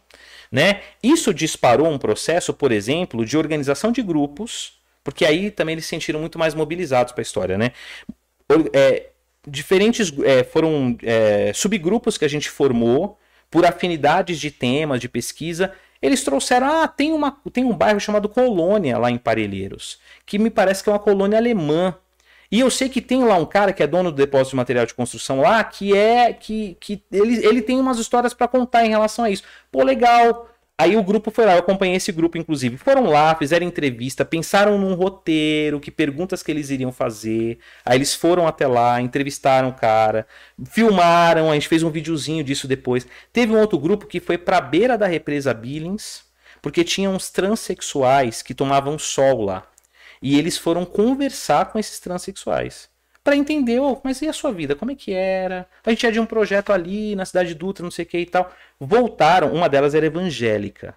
Essa menina voltou maravilhada com a história de vida dos transexuais. Assim, não, é uma coisa que assim, eu, claro, é um comportamento que eu não quero ter, né? Assim, na minha vida eu sei que, né, de repente é errado, mas meu, oh, mas foi muito legal trocar ideia com ela e tal, não sei o que.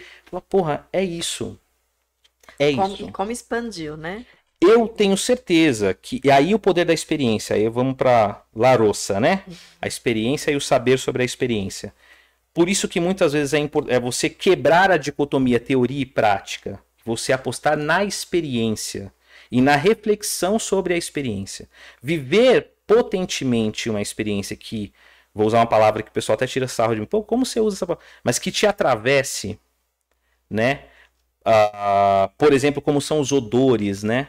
Quando você vive uma experiência de um bolo de vó, toda vez que você sente aquele cheiro, você vai se remeter à sua avó naquele momento. Então, quando você vive esse tipo de experiência, você nunca mais esquece, porque você vai esquecer dos detalhes, mas você não vai esquecer da essência, né? E eu acho que, bom, as experiências que a gente já teve foram nesse sentido, né? Tenho certeza que toda vez que esse grupo, por exemplo, que foi lá conversar com os transexuais, virem qualquer transexual em qualquer situação da vida, é, vão, vão tratar essa situação de uma forma diferente. Outra palavra que está na moda, né? Assim, houve uma ressignificação, né? Acabou. Uma ressignificação. É, total, total, total. Às vezes até uma significação de fato, né? Porque muitas vezes não tinha. Muitas vezes você tem até um cenário que é de esvaziamento, né? Assim, em algumas situações, né? Você tem os preconceitos, né? Assim, mas aquilo é, é uma reprodução, não é nem um significado, porque é uma reprodução de algo que vem antes de você, ou que determinam para você que tem que ser aquilo, pronto e acabou, né? E aí, de repente, agora sim tem um significado para mim. Porque agora eu, eu, estou me colocando como sujeito nessa parada e estou vendo as coisas, né? Então, eu, enfim, eu, eu acredito. Eu acredito. Assim, é claro que é, é isso. As dificuldades vão, vão nem, nem tudo são flores. Você vai pegar um público como esse, você vai ter sim. Vai ter uma galera que vai evadir, vai ter um pessoal que infelizmente não vai conseguir acompanhar da mesma forma. E tivemos e temos até hoje casos assim, né? E daí que por isso é importante trabalhar em rede sempre, acionando diferentes serviços, atores sociais, para você tentar cercar o máximo possível. E aí, gente, na boa, assim, aí é uma posição política minha. Dificilmente você vai ter, assim, uh, a sociedade livremente ou o mercado livremente cuidando dessas coisas. Isso é Estado. Isso é política pública. Não, não tem jeito, não adianta. Isso é política pública. Na sua essência, assim, é a presença do Estado, é a organização estrutural do Estado que vai oferecer essa proteção social nesses níveis em que você já tem situações gravíssimas de violação de direitos. Não tem outro jeito. É, a pandemia escancarou isso. A pandemia escancarou isso, né? A quem você recorre na situação extrema? O Estado. Inclusive a polícia, por exemplo, quando você tem uma situação de violência brusca, você pode pegar assim do, do, do comunista ao mais liberal. Os dois no bar, se tiver uma briga, os dois vão pegar o celular e vão, vão ligar para o 90. Né?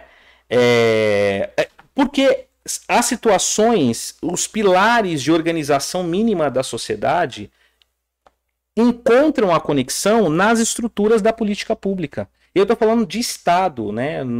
independente de quem seja o governante, a governante, que tomara que tenham mais as governantes do que os, né? e no legislativo, inclusive. É, mas é, é disso que a gente está falando, né? Isso, assim, a, no geral é isso que acontece. Por isso que as organizações sociais também têm os seus limites. Chega uma hora que você não vai conseguir resolver, porque se você tem uma questão psicossocial, por exemplo, o programa social não vai conseguir dar conta, vai ter que acionar uma parceria. Não vai ter jeito. Não adianta. Né? E, e vocês têm estatística do, da repercussão desse trabalho? Se você acredita, acredita nesse trabalho? Tem estatísticas, tem já estudos, pesquisas que mostram o resultado disso? Então, acho que você tem uh, assim alguns números, né, que uh, foram, acho que colocados aí uh, por, por, alguns governos, né, assim, como indicadores e tal, né, de mobilidade social, mas acho que muito mais pautados em algumas políticas públicas realizadas pelo próprio Estado. É... E a gente, e é bom você perguntar isso, porque no geral, as iniciativas sociais, elas não produzem conhecimento estatístico sobre as suas práticas. Então, por exemplo, a gente, na, em todas as organizações que eu passei, eu acho que sem exceção, você tem assim, você tem materiais, portfólios, uh, narrativa né, construída sobre o trabalho, das questões positivas e negativas e tal, mas de fato um estudo de impacto social. Sim isso é uma coisa que talvez só agora, nos últimos anos, talvez os últimos 5, 7, 8 anos, a gente está tá tendo isso de maneira melhor organizada na, na, na, na, no escopo do terceiro setor, né, no geral, né, na educação social como um todo. Então, só agora você está tendo organizações que estão de fato construindo é, não só para sua estrutura geral de missão e tal, mas para os seus próprios programas e projetos mais pequenos, indicadores, marco zero. Então, da onde que eu estou partindo? Como é que eu meço a qualidade do meu trabalho? Porque a gente está vivendo cada vez mais uma escassez de investimento e de captação de recursos também social. Então, como é que você, entre aspas, vende o seu peixe? Você precisa mostrar de maneira mais evidente Sim. a transformação que está acontecendo. Não basta só você chegar e falar, ah, é muito legal. Né? A gente vive esse drama hoje, por exemplo, na organização que eu trabalho. Né? A gente está tá construindo nesse momento uma matriz de avaliação de impacto, justamente por conta disso. E impacto é uma coisa que vai para além da sua ação imediata, não é só o resultado. Você pode medir até o resultado do seu trabalho curto, médio prazo. Mas, por exemplo, determinados impactos na vida dessa, dessa, desse sujeito, você vai conseguir só daqui a 5, 10, 15 anos. É. Né, para saber, olha, qual a relação do que você está fazendo aqui agora como adulto com o que você vivenciou é, é, efetivamente aqui nesse momento da sua vida como criança, adolescente, jovem, hum. né? Tem alguma relação? Não tem? Você consegue criar uma conexão? Tal? Aí é impacto, né? Então, é, é, e muitas vezes é até importante você não pensar tanto nessa questão do impacto, porque você, quanto mais você pensa para frente, menos governabilidade você vai ter em relação àquele efeito, vamos dizer assim, né?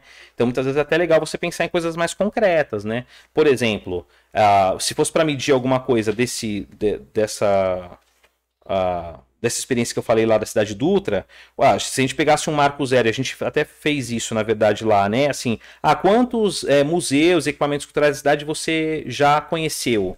Aí tinha lá, assim, 0, 1, 2, né? Aí ah, no final desse um ano e meio, quantos que você já conheceu? Eles olhavam e falavam, nossa, nossa, a gente fez 16 expedições. Tipo, então são 16 a mais na minha vida agora que eu conheço, que amanhã ou depois eu vou querer levar meus filhos, de repente, meu irmão, meu, meus amigos, meu Sim. namorado, namorado, né? Sei lá, né?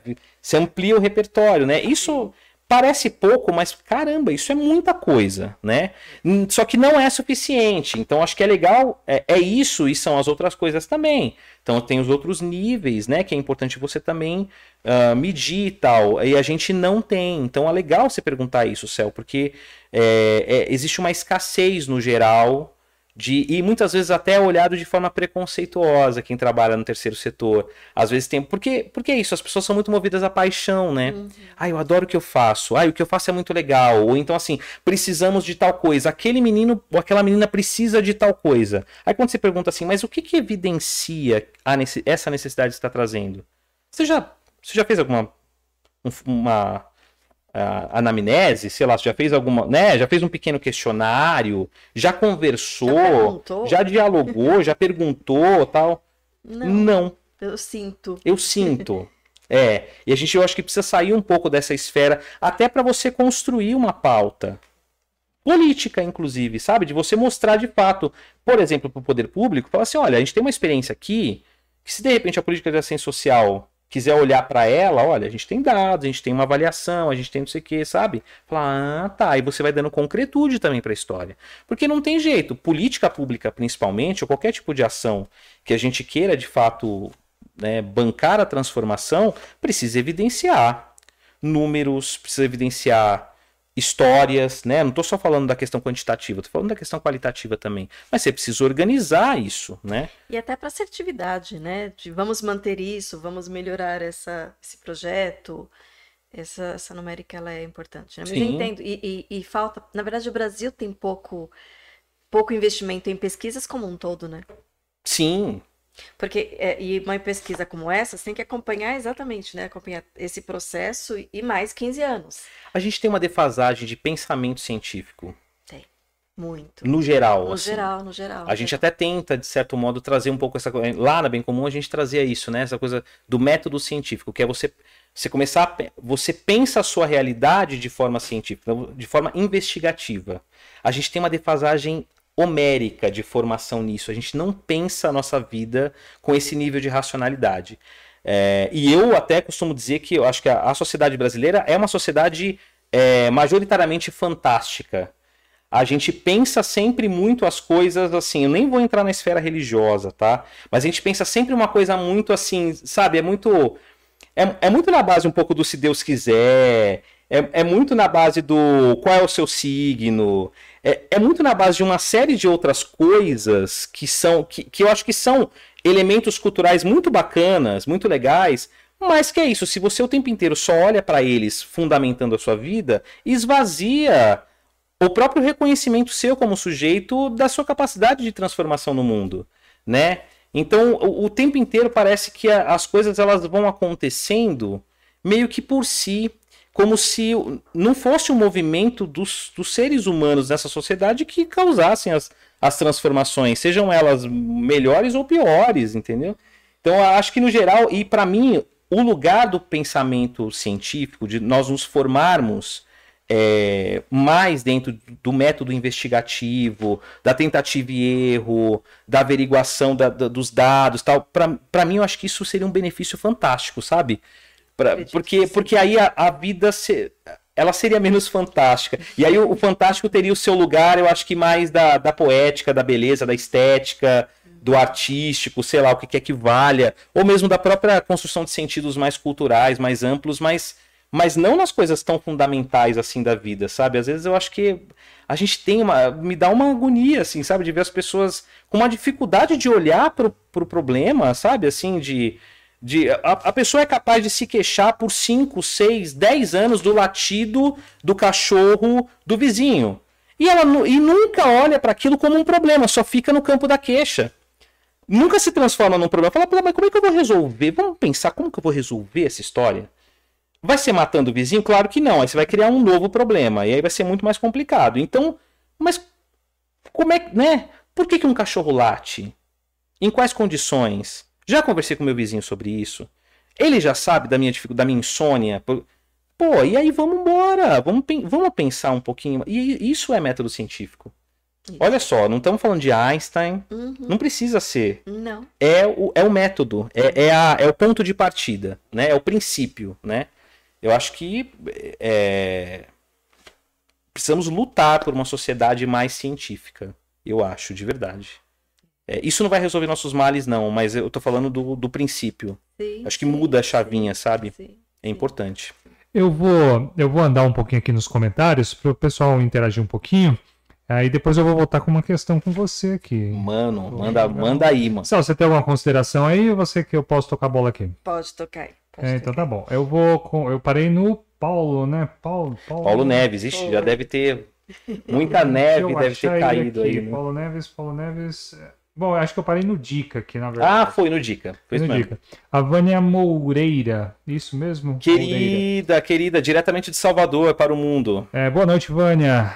Ela diz: que leitura bacana, leve e real. O Psicóloga também. traz Ah, sobre o trabalho e as questões sociais. Eu vou fazer o seguinte: eu vou andar em todas as coisas aqui. Melhor. Depois, se você Se quiser voltar. coisa, Melhor, melhor, eu, eu melhor. anoto aqui. Isso, É. isso. E eu, eu prometo que eu não vou fazer interrupções. É, Rosana, Rosana Oliveira. Boa noite, Rosana, tudo bem? Que bate-papo gostoso. Ela diz, né? Que bate-papo gostoso. Eu acho que o Thales tem tanta bagagem que terão outros convites para o Divã. Parte 1, parte 2, parte 3. É, vamos ver isso aí, hein? Também tô sentindo aquele É, Dona Normélia.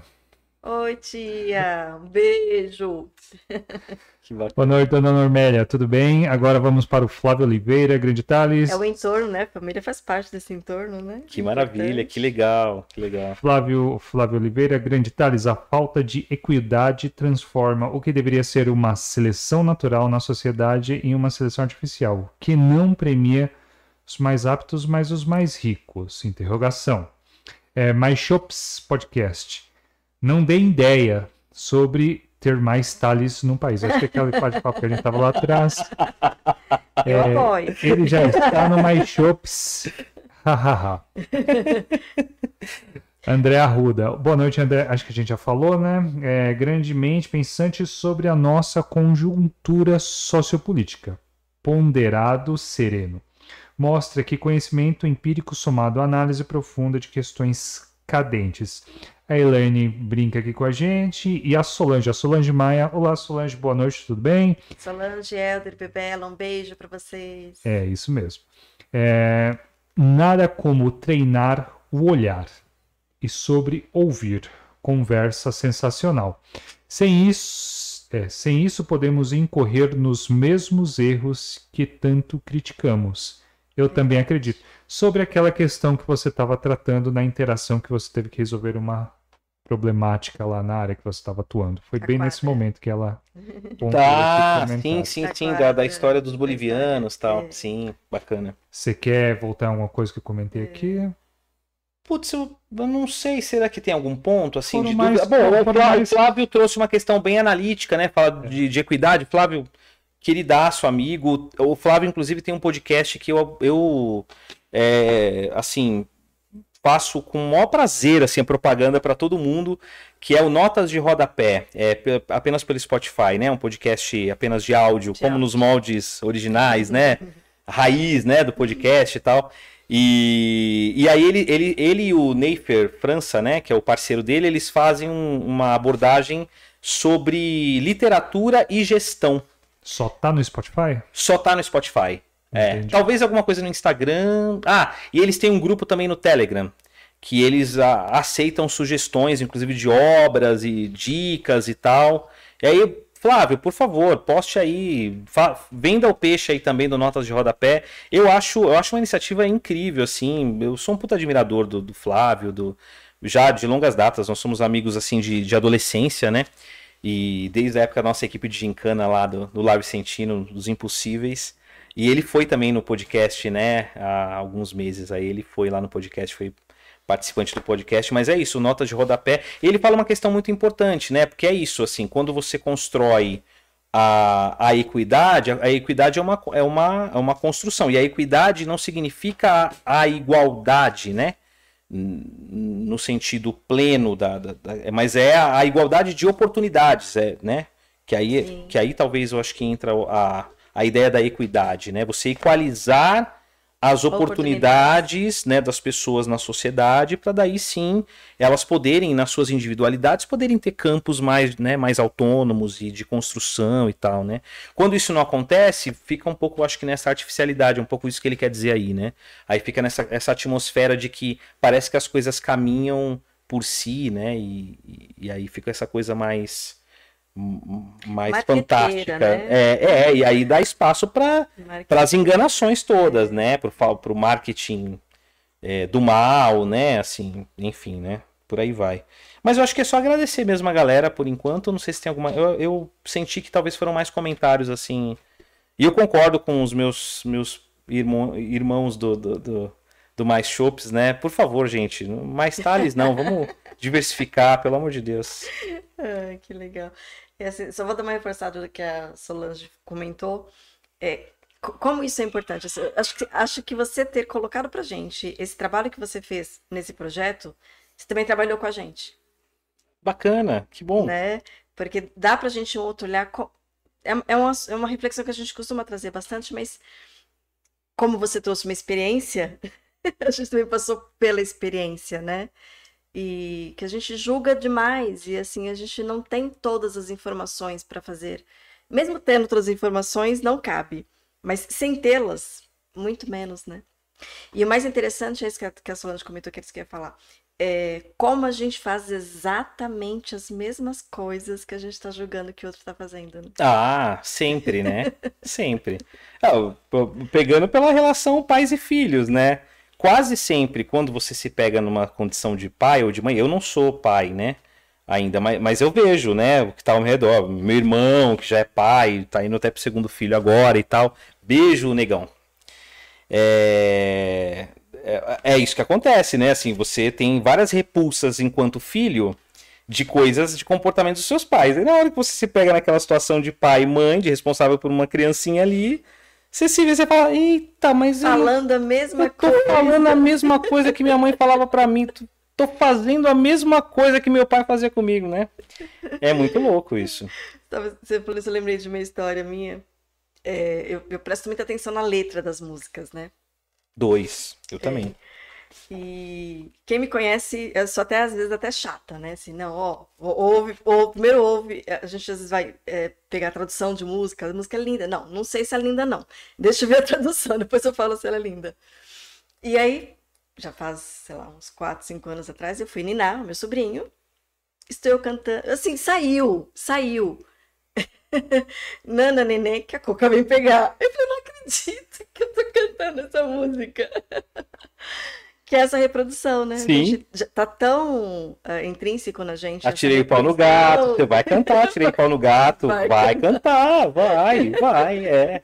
A Olha, próxima geração não vai mais, mas a Talvez, gente. talvez não vai mais, né? Mas eu acho que também eu, eu não sou muito a favor da reconstrução é, politicamente correta também não, sabe? Eu acho que se for para reconstruir, então que se inventem novas outro, né? canções, sabe? Porque eu acho que essas fazem parte de um imaginário e de um traço cultural também nosso, né? E de um Então período histórico, É. tem um contexto. eu, eu tenho, eu tenho convicção, assim, que ah, boa, assim, sei lá, acho que 99% da- das crianças da nossa geração e tal, que ficaram ouvindo o tempo inteiro Atirei o Pau no Gato, nunca tiraram o pau no gato porque ouviram o pau no gato, entendeu? Pelo contrário, às vezes até, é, às vezes até, até isso ficou martelando tanto na cabeça que uma hora acho que a criança tem um pouco aquela coisa reversa, né? Também a gente tem muito disso, né? Eu, até- eu costumo falar, por exemplo, do, do- do- assim, eu acho que é, ver, é, conviver com um pai machista.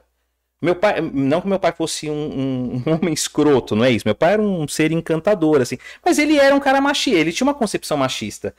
Fez com que eu tivesse muito mais sensibilidade em relação a essa questão. Então também, às vezes você conviver, Acontece. né? Não é só a convivência com aquilo que vai fazer com que você reproduza aquilo. Tem também o contrário. Tem, é, tem. mais uma vez a seara da complexidade nossa.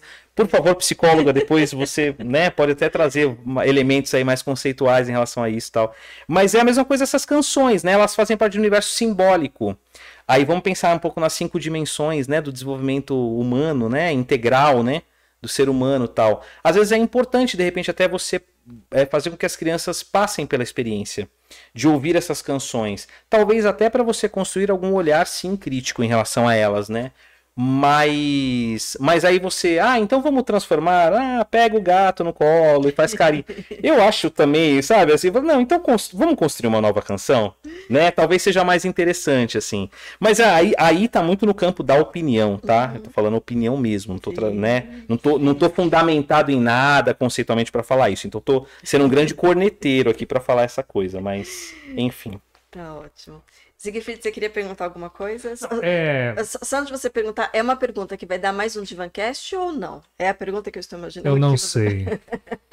Realmente. Porque eu- Pergunta de um milhão de A pergunta que eu dólares. estou imaginando, na verdade, é um Divancast. A Na verdade, pergunta não que você sei. está imaginando aí, diga qual é a Não, pergunta. Não, não vou perguntar não, porque se for vai dar cinco. Anota ela aí, vamos ver se foi a pergunta. Eu falo pouco, né? Não falo quase nada, né? É, é, a pergunta aqui é o seguinte, não- sem antagonismo de forma alguma, mas é só trazendo mais informações. É, você falou da questão do Estado como principal atuante né, nesse in- intermédio dessas, dessas tensões, dessas relações entre as pessoas. Aham. Mas eh, eu vou partir de um, de um, de um campo, né? De um campo onde, para mim, é um dos mais inclusivos que eu já vi. E, pô, cara, se a gente falar de anos 90, 70, era o sonho de toda pessoa, que é o futebol. É o sonho. Quem? eu Não sei você, mas eu acredito que de 99,9% das pessoas tinham um sonho de ser jogador de futebol. Ah, eu também já tive. Todo mundo teve, né? Em algum Já, momento, já. nem que seja um Mudou um pouquinho pro vôlei, em determinada época, mas uh, sempre tava ali, tava ali cornetando ali futebol sempre. futebol.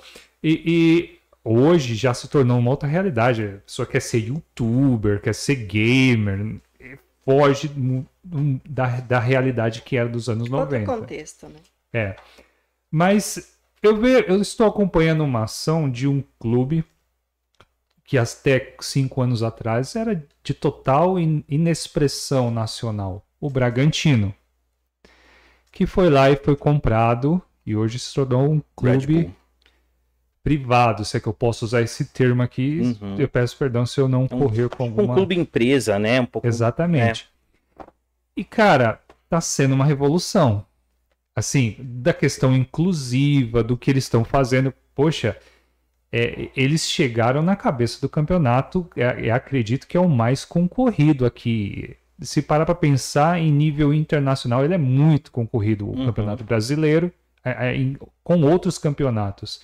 E, e a gente está partindo da premissa de uma ação de um ente privado.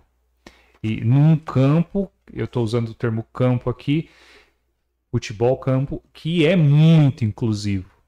E se você, eu não sei se você acompanha as redes sociais deles, eles estão com um trabalho sensacional para o futebol feminino, coisa assim que ninguém nunca fez antes. Eles vão lá, criaram um canal, noticiam, investem mesmo. Nessas questões, como você vê isso?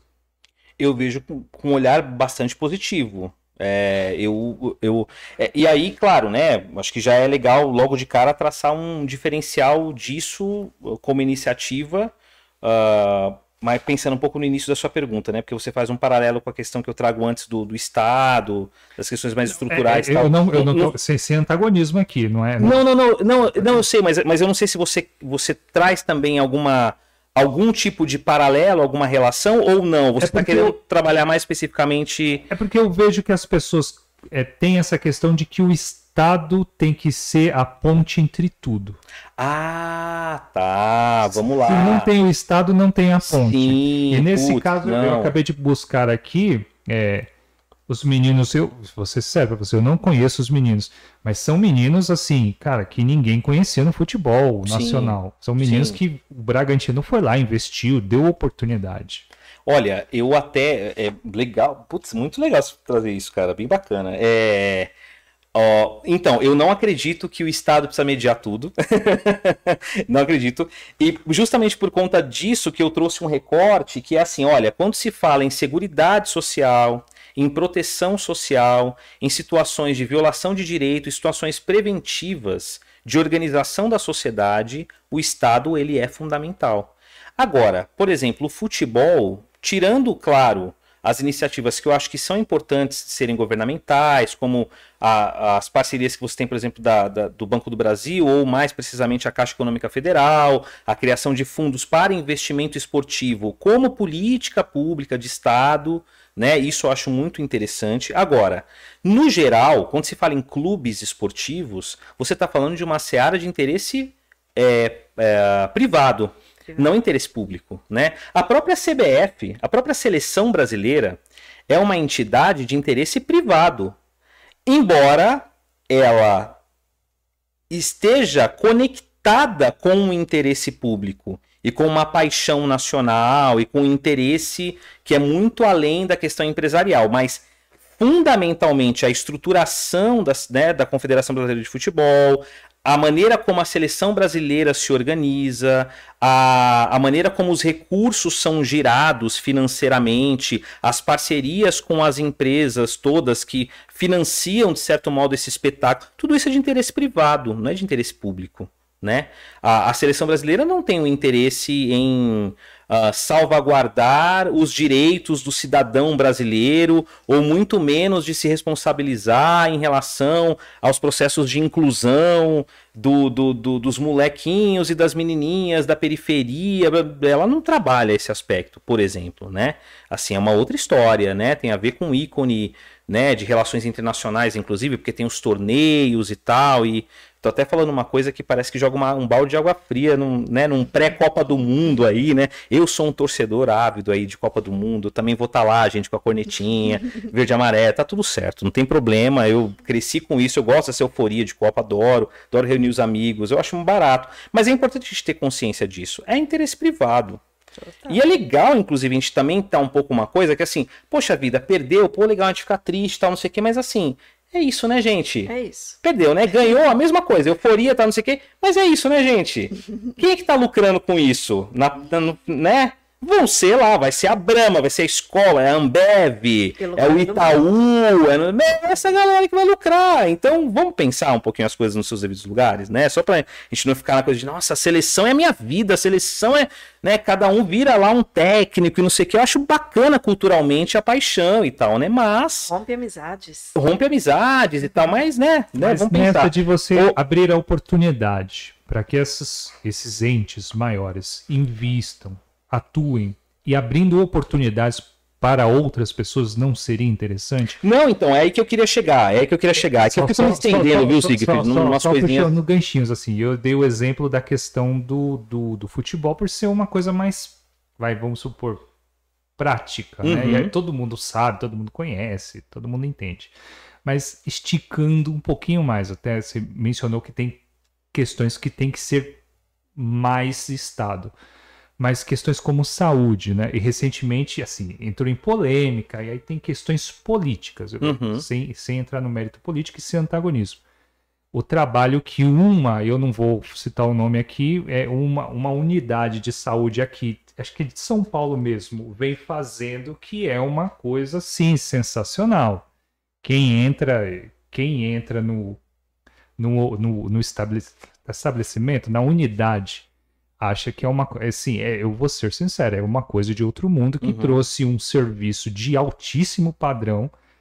Cara, não é barato, realmente, porque saúde é uma coisa cara, mas trouxe para um nível acessível, né? Coisa que você ia ver em filme há, há 10, 20 anos atrás, né? Eu só dei esse exemplo do futebol por ser mais prático, uhum. mas também entrando na questão da saúde, né? Uhum. Não, ou, ou, qualquer outra esfera, né? Qualquer outra uh, área, né? O, consagrada como política pública, vamos dizer assim, né? É também. É isso, isso, é, isso. Né? É, não, eu, eu acho que assim, é, para mim, eu acho que essa coisa das parcerias público-privadas e tal, você pode até criar aí toda uma, uma questão se feliz ou, ou infelizmente, cada um vai ter um pouco seu ponto de vista, mas eu acho que como mecanismo de funcionamento da sociedade, essas coisas estão cada vez mais orgânicas. Vai ser muito difícil a gente voltar nisso. Acho que é uma tendência. E para mim o que fica, e aí você deu o exemplo um pouco da Red Bull lá com o Bragantino, né? O que fica é assim, como é que as iniciativas privadas, elas assumem cada vez mais as suas responsabilidades sociais, socioambientais, né? É, há, há, uma, um, uma possibilidade de se ter um critério ético né, muito grande, mesmo sendo uma iniciativa privada. Né? E, e, eu não demonizo a iniciativa privada, muito pelo contrário, eu sou, né? Não, não, de forma eu comecei, alguma. Não, não, eu, não, não, não, não, não tô falando que você tá demonizando não, pelo amor de Deus. querendo antagonismo tô, nenhum. Não, não, mas, mas, mas então é isso, acho que é um pouco uma coisa pra gente pensar também de maneira mais madura, né? Porque eu venho de uma formação política, por exemplo, que talvez me levaria a acreditar, né, que ah, não, vamos dividir direitinho essa história, porque, né? Mas eu acho que isso é irreversível. E o que eu consigo ver, por exemplo, recentemente antes de entrar nessa organização que eu que eu tô trabalhando agora, eu trabalhei numa editora, né, uma editora, o, o, né, a linha de negócio que eu trabalhava nessa editora, trabalhava só com colégios particulares. É... Poxa vida, e ali dentro daquela experiência profissional, dentro de uma iniciativa privada que tinha claramente a questão do lucro, eu vi tantas questões éticas interessantes né, em relação à educação, na relação com o cliente, sendo discutidas, né, a, a, o próprio, a própria produção dos livros, né, todo um critério muito bem estabelecido, né, de, de, de, conteúdo, de não fazer qualquer coisa a toque de caixa, mas de fazer uma coisa que de fato contribua para a sociedade. E eu acredito muito nisso. Eu, eu fico muito feliz até de ver, por exemplo, uma situação como a do Bragantino, porque uh, um clube que aparentemente já estava ali caindo, né? Tava indo ali pro inexpressivo. Inexpressivo, foi expressivo ali no começo dos anos 90, ah, vice-campeão brasileiro, campeão paulista, né? Lá com o Luxemburgo tá técnico bem, e tal. Bem, tá bem generoso. Não, mas não, teve, teve né? Pô, pô é, Mauro Silva, né? Volante da seleção de 94, era do Bragantino, Gil Baiano, tinha uma galera boa ali naquela, naquele time do Bragantino no começo dos anos 90. É... Depois ficou para sucata, né, do futebol paulista, né? O estádio, né, situação precária, estrutural e tal. Então eu fico muito feliz de de repente você ter uma dele reacender, né? É, e com uma preocupação social, inclusiva. Então eu, eu olho, por exemplo, o Bragantino e falo assim: olha, é uma coisa de interesse privado que sempre existiu com interesse privado, mas agora funcionando de uma forma mais profissional, com uma dedicação outra, com preocupações outras que não existiam até então e que talvez estejam trazendo de fato muito mais benefícios, né, do que até então trazia, né? Então acho que tem uma coisa legal, né? O técnico do Bragantino, por exemplo, é um cara inexpressivo. Eu até esqueci o nome dele Maurício, algum, não lembro. Não, é, não Mas é um cara, um técnico, não tá nesse mainstream dos técnicos brasileiros e tal. E o cara tá fazendo um trabalho super competente, né? Então tem toda uma lógica ali de, de, de categorias de base, né? De você criar o que o, no futebol eles adoram de falar, uma filosofia de jogo, né? Pra, para é, que o jogador que está na categoria de base, quando ele chegue no profissional, ele já entenda que existe uma mesma linha mesmo raciocínio sobre o jogo, e aí, portanto, ele vai se inserir muito mais rapidamente na lógica do time principal, né? Acho que tem coisas muito legais.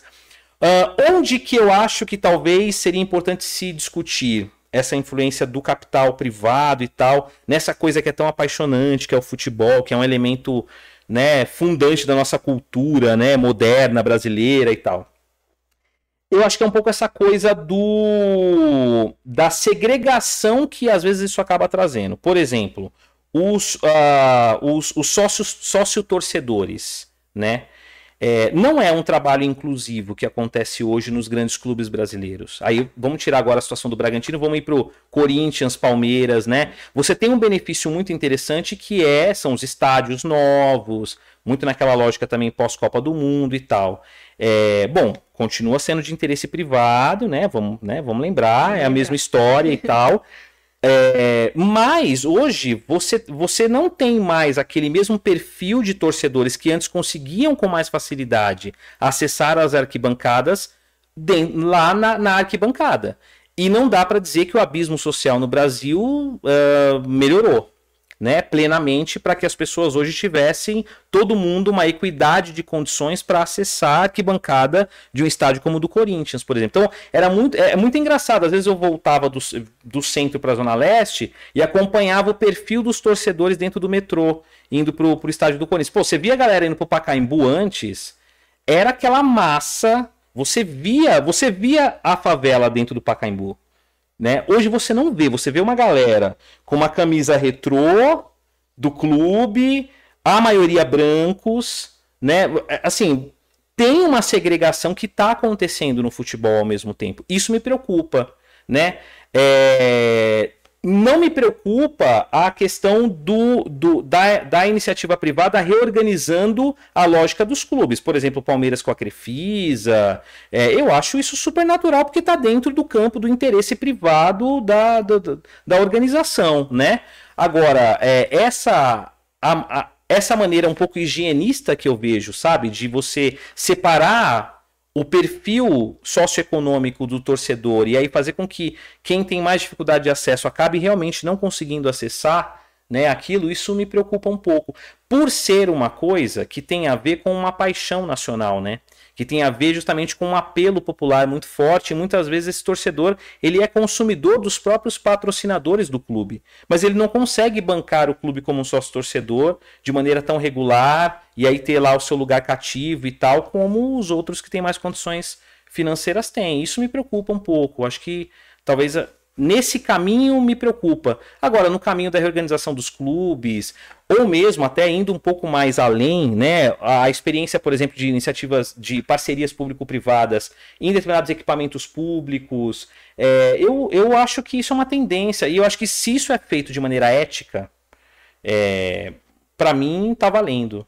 Se isso é feito de uma maneira que realmente vai potencializar a função social daquele equipamento, quer dizer, aquele, aquele, aquela unidade de saúde vai continuar atendendo aquele público e vai expandir a sua, né, o seu atendimento, vai melhorar a qualidade de atendimento, vai, né, e, e, e o, o, benefício vai continuar sendo público, porque ele é um serviço público, maravilha, não tem problema nenhum você ter iniciativa privada envolvida. Ah, ah, o, o terceiro setor, ele é muito bancado pela iniciativa privada. As organizações sociais captam recursos da iniciativa privada, seja por leis de incentivo, seja por, por doação direta. Né? É, isso sempre existiu. Né? E, e, eu não vejo problema nenhum nisso. Eu acho que tu, tudo tem a ver com os aspectos éticos, com os pilares éticos. Né? Se é uma empresa, ela é de fato, ela se responsabiliza, se responsabiliza socialmente, tem uma, uma preocupação em acompanhar, inclusive, os efeitos dos projetos que ela banca, né, e tudo mais, é uma coisa. Outra coisa é ela ficar só usando como um slogan para ter mais consumidores e no final das contas ela acaba produzindo mais lixo, ela acaba poluindo mais o ar, ela acaba, sabe, fazendo reproduzindo como empresa é, preconceitos, né? Não, não, não, se preocupa, por exemplo, com a questão da inclusão, né? Dessas questões todas da, da, da é, raciais e de gênero e tudo mais. Ah, mas está financiando o projeto social. Poxa, bacana, mas e, e daí? Né? É, cadê o todo da ética do funcionamento dessa empresa? Né? Eu acho que aí eu acho que é uma discussão interessante para se fazer, assim, né? mas não vejo, não vejo problema nenhum, não. Acho que é, é um, a gente não tem volta nisso. Acho que é, é olhar agora para que qualidade nós queremos para isso, sabe? E de maneira madura, assim. A sociedade é a coexistência, para mim é isso, sabe? Isso aí. Muito legal.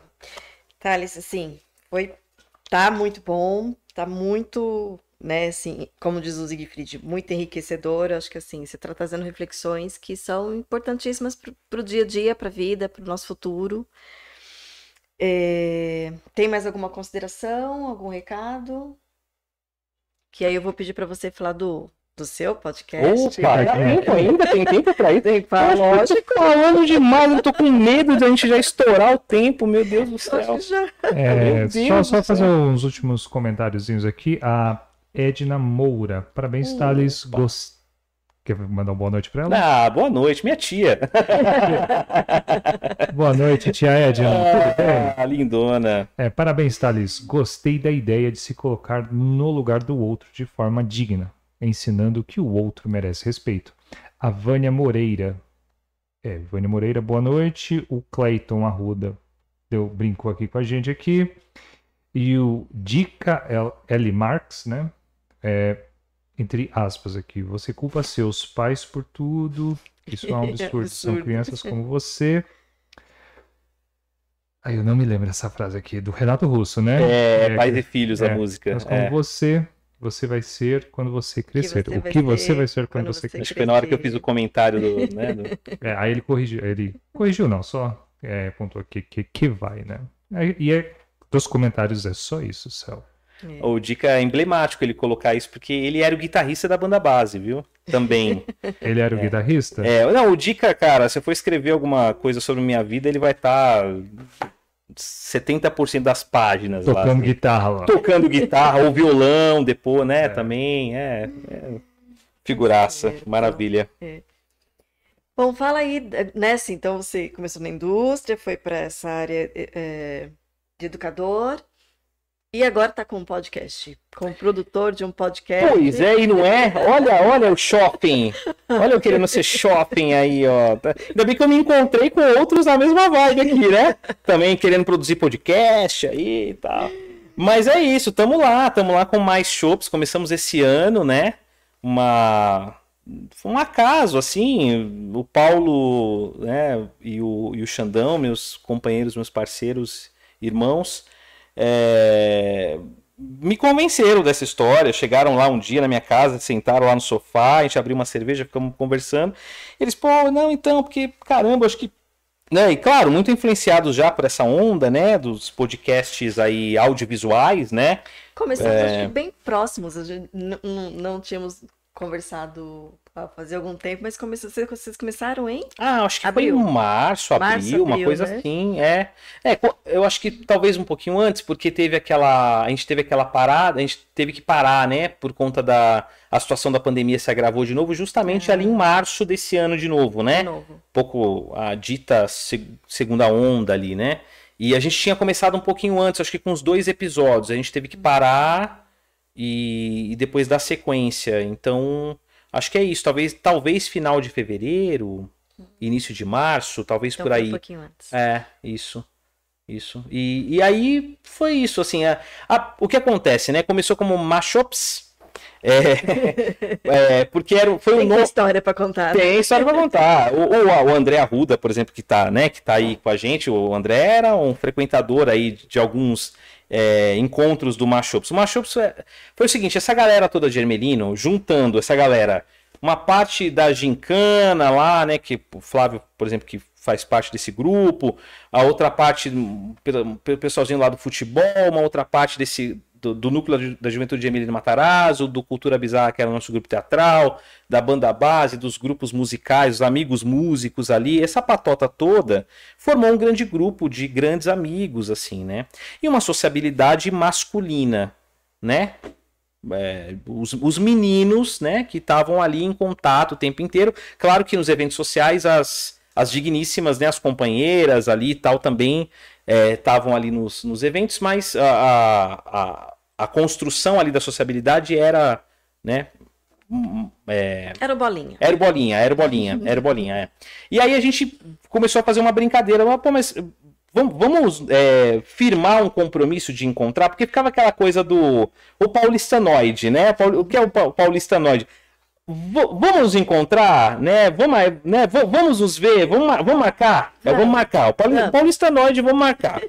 E não marca, né? O vamos marcar é uma alegoria, não marca nunca, fica aquela coisa. Aí quando consegue marcar é uma comemoração, mas demora um ano para marcar de novo, né? E a gente tá Depois um pouco... de uma pandemia, né? Pois aí é, marca. pois é, aí marca. Aí, aí marca. é questão de honra, né? Ah, vamos lá, sem máscara, viu, gente? Tá todo mundo já vacinado, né, e tal. E aí marca. E a gente tava, né? E então a gente. Isso foi em 2012. E a gente começou, a gente falou, não, então vamos fazer o seguinte, vamos fazer um encontro que assim, toda primeira segunda-feira do mês, a gente, impreterivelmente, a gente vai se encontrar em algum bar da cidade. E a gente deu o nome a isso de Machops, né? Que foi dado pela esposa de um amigo nosso, pela esposa do Edgar, a Gina. Beijo, Gina batizou como Machops. É ela que endossou a ideia do Machops, que o Edgar foi um dos que já tinha trazido antes, se eu não me engano, o Dica, acho que tinha trazido algo também parecido, e ela deu uma endossada, e a gente tinha encorajado, ah, então vamos chamar de Machops. E aí era isso, porque tinha cerveja, chopp, né, os, ma os machos, né, tal, e aí a gente foi para essa onda. Mas era uma história, a gente zoava muito com isso, porque na verdade era o encontro dos anti-heróis, né? Então, assim, de macho não tinha nada, e a gente se encontrava e falava de novela, e falava de fofoca da TV, falava de, de, de amenidades da vida e tal, e quase sempre até era muito engraçado, que tinha toda uma. É, ao contrário, talvez, eu acho que de muitas coisas da sociabilidade masculina, que é de você ficar eu acho que tem um certo prazer de ficar falando mal das companheiras, sabe? Assim, de é, é aquele desabafo de é, porque não sei o quê. Aí chama de patroa, umas coisas até meio retrógradas, assim, né? E, e, e, a gente não, então tinha uma coisa de falar mesmo da, né, do, do, do, dia a dia, da mas de maneira sempre muito positiva ali, e, e, quase sempre até se preocupando mais com a gente mesmo, querendo saber do outro e tal, não sei o quê. Isso durou, durou assim, foram mais de 60 encontros, acho quase 70 encontros. Depois, não sei por que cargas d'água não rolou mais, né? é, claro, é difícil manter, né? Imagina, toda primeira segunda-feira. O único critério para existir um Mashups era tem que ter no mínimo duas pessoas. Né? Então, se você não conseguiu ir agora em novembro, você sabe que na primeira de segunda-feira de dezembro vai ter o outro. E aí, né, você já se programa para ir e tal. Bom, passou esse tempo todo, a gente não conseguiu mais se encontrar e tal, não sei o que, veio a ideia do podcast. Ah, que nome que a gente vai dar? É, e a gente tentou é, recuperar o espírito do Mashups, porque em várias, vários encontros nossos surgiam assuntos tão interessantes. Um vinha e falava alguma coisa de que tinha lido numa revista científica tal coisa, e aí o outro trazia uma ideia de não sei o que, e o outro falava da música que estava fazendo. A gente falou, cara, isso aqui tem assuntos tão legais. Se a gente gravasse isso, ia ser tão bacana. Olha, olha que... quantos podcasts de áudio daria. Meu, a gente produziu muitos podcasts no Boteco. E a gente, aí, e aí, quando veio a ideia do Mashups, foi essa. Fala assim, pô, se a gente conseguir reproduzir um pouco esse mesmo espírito num podcast, eu acho que pode dar uma liga legal. É, e a gente quis manter o nome Mashups. Então a gente foi para essa história, né? Começamos essas conversas. A primeira né, convidada foi a Isabel, digníssima Bel. É, Isabel Rangel, esposa do Xandão, né? Que assistente social, então tinha toda uma história muito bacana ali para contar, né? Ela, ela é filha adotiva, né? Então também trouxe ali todos um, elementos muito interessantes para pensar ali a trajetória de vida dela e tal. E foi um piloto que a gente gravou na cozinha lá da minha casa, né? E a gente gostou da parada, assim, a gente achou bacana e demos continuidade. E estamos aí já com 26 episódios, né? Tivemos essa pausazinha da segunda onda, que demorou ali um mês e pouco, eu acho, de pausa, e a gente voltou, acho que já em maio a gente já retomou, final de abril, uma coisa assim, e fomos embora, né? 26 episódios, 26 pessoas, ou 27, não lembro, é, já ali trazendo as suas contribuições, histórias de vida, né? A gente tem tentado, na medida do possível, equilibrar, né? Então, também um pouco aquela história do Clube do Bolinha, né?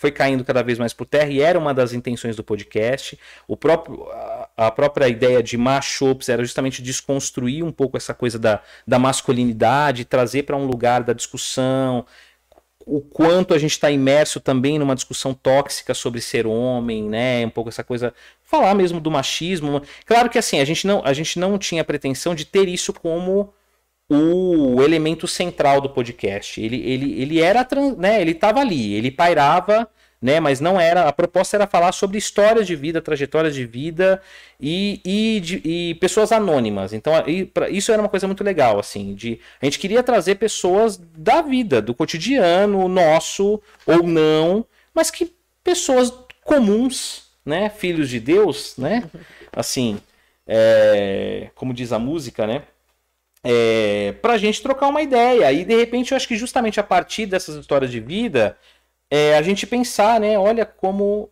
a, as coisas que estão hum, condicionando a, a nossa vida num determinado momento histórico vai fazendo a gente também ter afinidades e viver experiências muito parecidas ou não, experiências muito diferentes, ou, né? E a gente vai tentando na conversa trazer um pouco também esses elementos, mas sempre de maneira assim, um pouco desproposital, assim, né? A gente não tem um compromisso mesmo tão conceitual, né?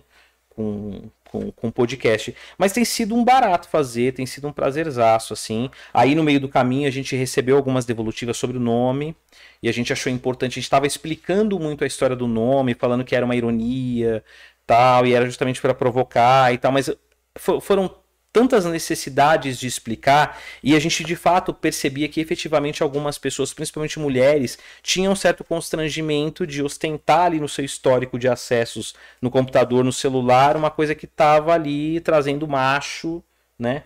E a gente achou importante também se posicionar em relação a isso, falar não, acho que tá certo, gente, é isso né? E a gente tentou manter uma sonoridade e manter a proposta fundamental ali, que era a questão de estar regada a bebida, né? E tal. E aí né, veio mais shops, alguns episódios para cá. Quem deu a benção foi uma, uma figura muito interessante, foi a Sabrina, que. A Samira, desculpa, a Samira, é, que é uma ex-freira e foi no, justamente no episódio dela, a gente brincou, falou: olha, Samira, como ex-freira, e ela é homossexual, né? Ela é lésbica, e ela tem, trouxe toda uma questão muito importante em relação a isso, de representatividade e tal. E aí falou, não, abençoe então o novo nome mais Chopes. E aí ela, né, inclusive sugiro que as pessoas vão lá e, e, e acessem a live, né? O, o, o, vídeo na íntegra da conversa com a Samira, uma conversa inspiradora, assim. Eu achei uma conversa realmente muito bacana, de muita, muita força, assim. Eu fiquei muito feliz. Sabe aquela conversa que você sai e fala, caramba, que conversa bacana, sabe?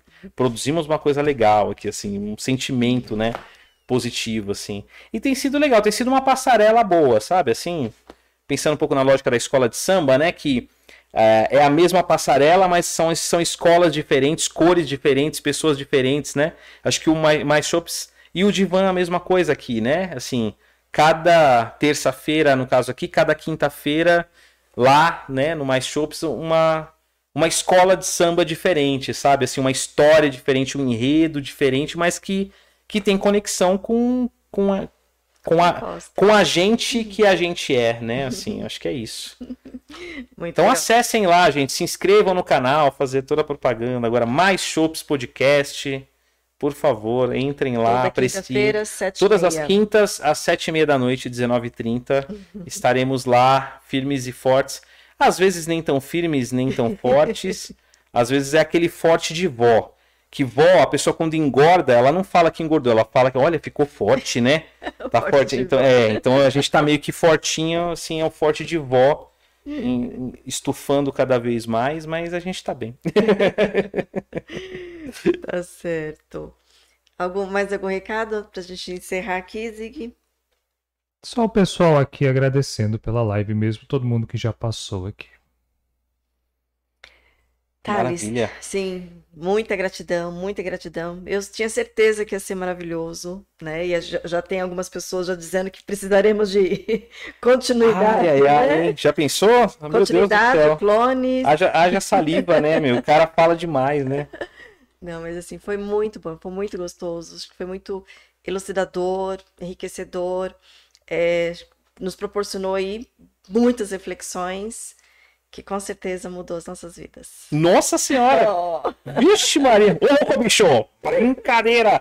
Cara, eu que agradeço, agradeço. Siegfried, ó, eu sei, viu, cara, o, o quão importante é esse papel condutor aí, técnico de enredo e de conteúdo e tal. Aqui eu Você... um botão, tudo fica automático. Ah, cara, a gente sabe que não é nada disso. A gente sabe que tem todo uma, um critério, um carinho aí. Então, agradecer também. Você você é o Xandão daqui, né? O Xandão, o que é o Xandão lá é o é. aqui, né? Então, agradecer, agradecer você, Cel. Sempre muito companheira, muito carinhosa. Assim, acho que muito legal. Fiquei até no primeiro momento até surpreso com o convite, assim mas muito grato é, e achei importante vir, eu acho que é legal e de fato tem um efeito de van. Né? O pessoal que é muito interessante, o pessoal que passa lá pelo Mais Shops também é muito interessante, que ficam também um pouco nessa, que nem eu fiz também, assim, de ah, mas o que, que eu vou falar? Não sei o que e tal. E a pessoa senta lá, aí daqui a pouco a gente fala assim, então, você sabe que já deu três horas e meia de conversa. Ah, três horas e meia! Eu todo mundo se surpreende, assim, né? É. E tem muitas devolutivas, muitas mesmo, assim, de, poxa, gente, como fez bem para mim tá aqui falando de mim. E ouvindo as pessoas falarem, porque tem uns quadros nossos lá também, né? Que a gente pega alguns depoimentos e tal, não sei o quê. E então, poxa, como fez bem também para mim vir para cá, então é, é, mútuo, né? Assim, eu contribuo aí pro canal de vocês, mas eu acho que vocês contribuíram muito também para um momento de vida meu que eu acho que também tem um pouco a ver com essa celebração aí de ciclos, né? Os, os 4.0 chegando. Enfim, bacana. Agradeço, agradeço muito toda, toda a turma, a família. Olha, receberam o cachê direitinho, bacana, hein? Fizeram jus, os amigos, legal, gente. Obrigado aí, ó. Maravilha. É. Mas, Chopes, eu acho que eu me livrei dos trocadilhos dele hoje, viu? Putz, na próxima eu falo. Na da, próxima, né? Da, da, da, minha patologia. Mas sabe que eu, eu deixei o Siegfried atento e falei assim: olha, ele, ele tem alguns trocadilhos, porque eu tenho dificuldade em interpretar alguns memes né? Aí eu falei assim, você sabe que eu tenho um pouco de dificuldade de interpretar mesmo. Então ele vai fazer alguns trocadilhos você vai ter que me salvar. Acho que eu não fiz, né? No máximo citei uns trechinhos de, de letra, de música é, só, né? Mas tá, né? Não foi. Eu acho que eu consegui controlar bem a patologia né? é. de trocadilhos. É, é, que você não sabe o que, que co co coloquei na. Ah, o efeito da água. É isso, é isso, é isso, é isso. Parabéns, viu? Produto muito eficaz. Muito, muito bom. Thales, mais uma vez, então, gratidão imensa. Bom, A casa é sua, o divã é seu. E só agradecer mesmo, né? Obrigado. Siegfried quer. Pra quem ficou conosco até agora aí, se puder, se não se inscreveu ainda, se inscreve no canal, curte e compartilha aí, ajudando a gente na divulgação do nosso trabalho aqui e agradecer a todos que estiveram presentes até agora. Então, reforçando aí, gratidão para você que veio nos conhecer hoje, graças ao Thales. Gratidão imensa, né, por estar aqui no nosso canal novamente, se inscreva. A gente precisa de inscritos, gente. Por favor, gente, não é besteira isso não. Quando vocês se inscrevem, aparece atualização. É importante se inscrever. Não é, não é marketingzinho descolado, não, gente. É, é o que mantém é. a gente aqui mesmo produzindo essas paradas todas. É. E até para beneficiar mais pessoas, né? Que à medida que a gente vai crescendo enquanto canal, mais pessoas vão tendo acesso. Imagina as pessoas tendo acesso a esse conteúdo que o nosso querido Thales trouxe hoje, né? Então, para que mais pessoas tenham, a gente precisa de é, curtidas, de inscrição, principalmente inscrição, né? E de, e de que, Siegfried? Compartilhamento aí. E vocês avisem aí para a pessoa que você estiver compartilhando que você aqui será bem recebido e poderá interagir com a gente, sempre. Isso aí. Então, até terça-feira, terça-feira, toda terça-feira estamos aqui ao vivo às 19 horas com convidados especiais, assim como hoje tivemos aqui nosso querido Thales. Então, até terça-feira e um beijo no seu coração.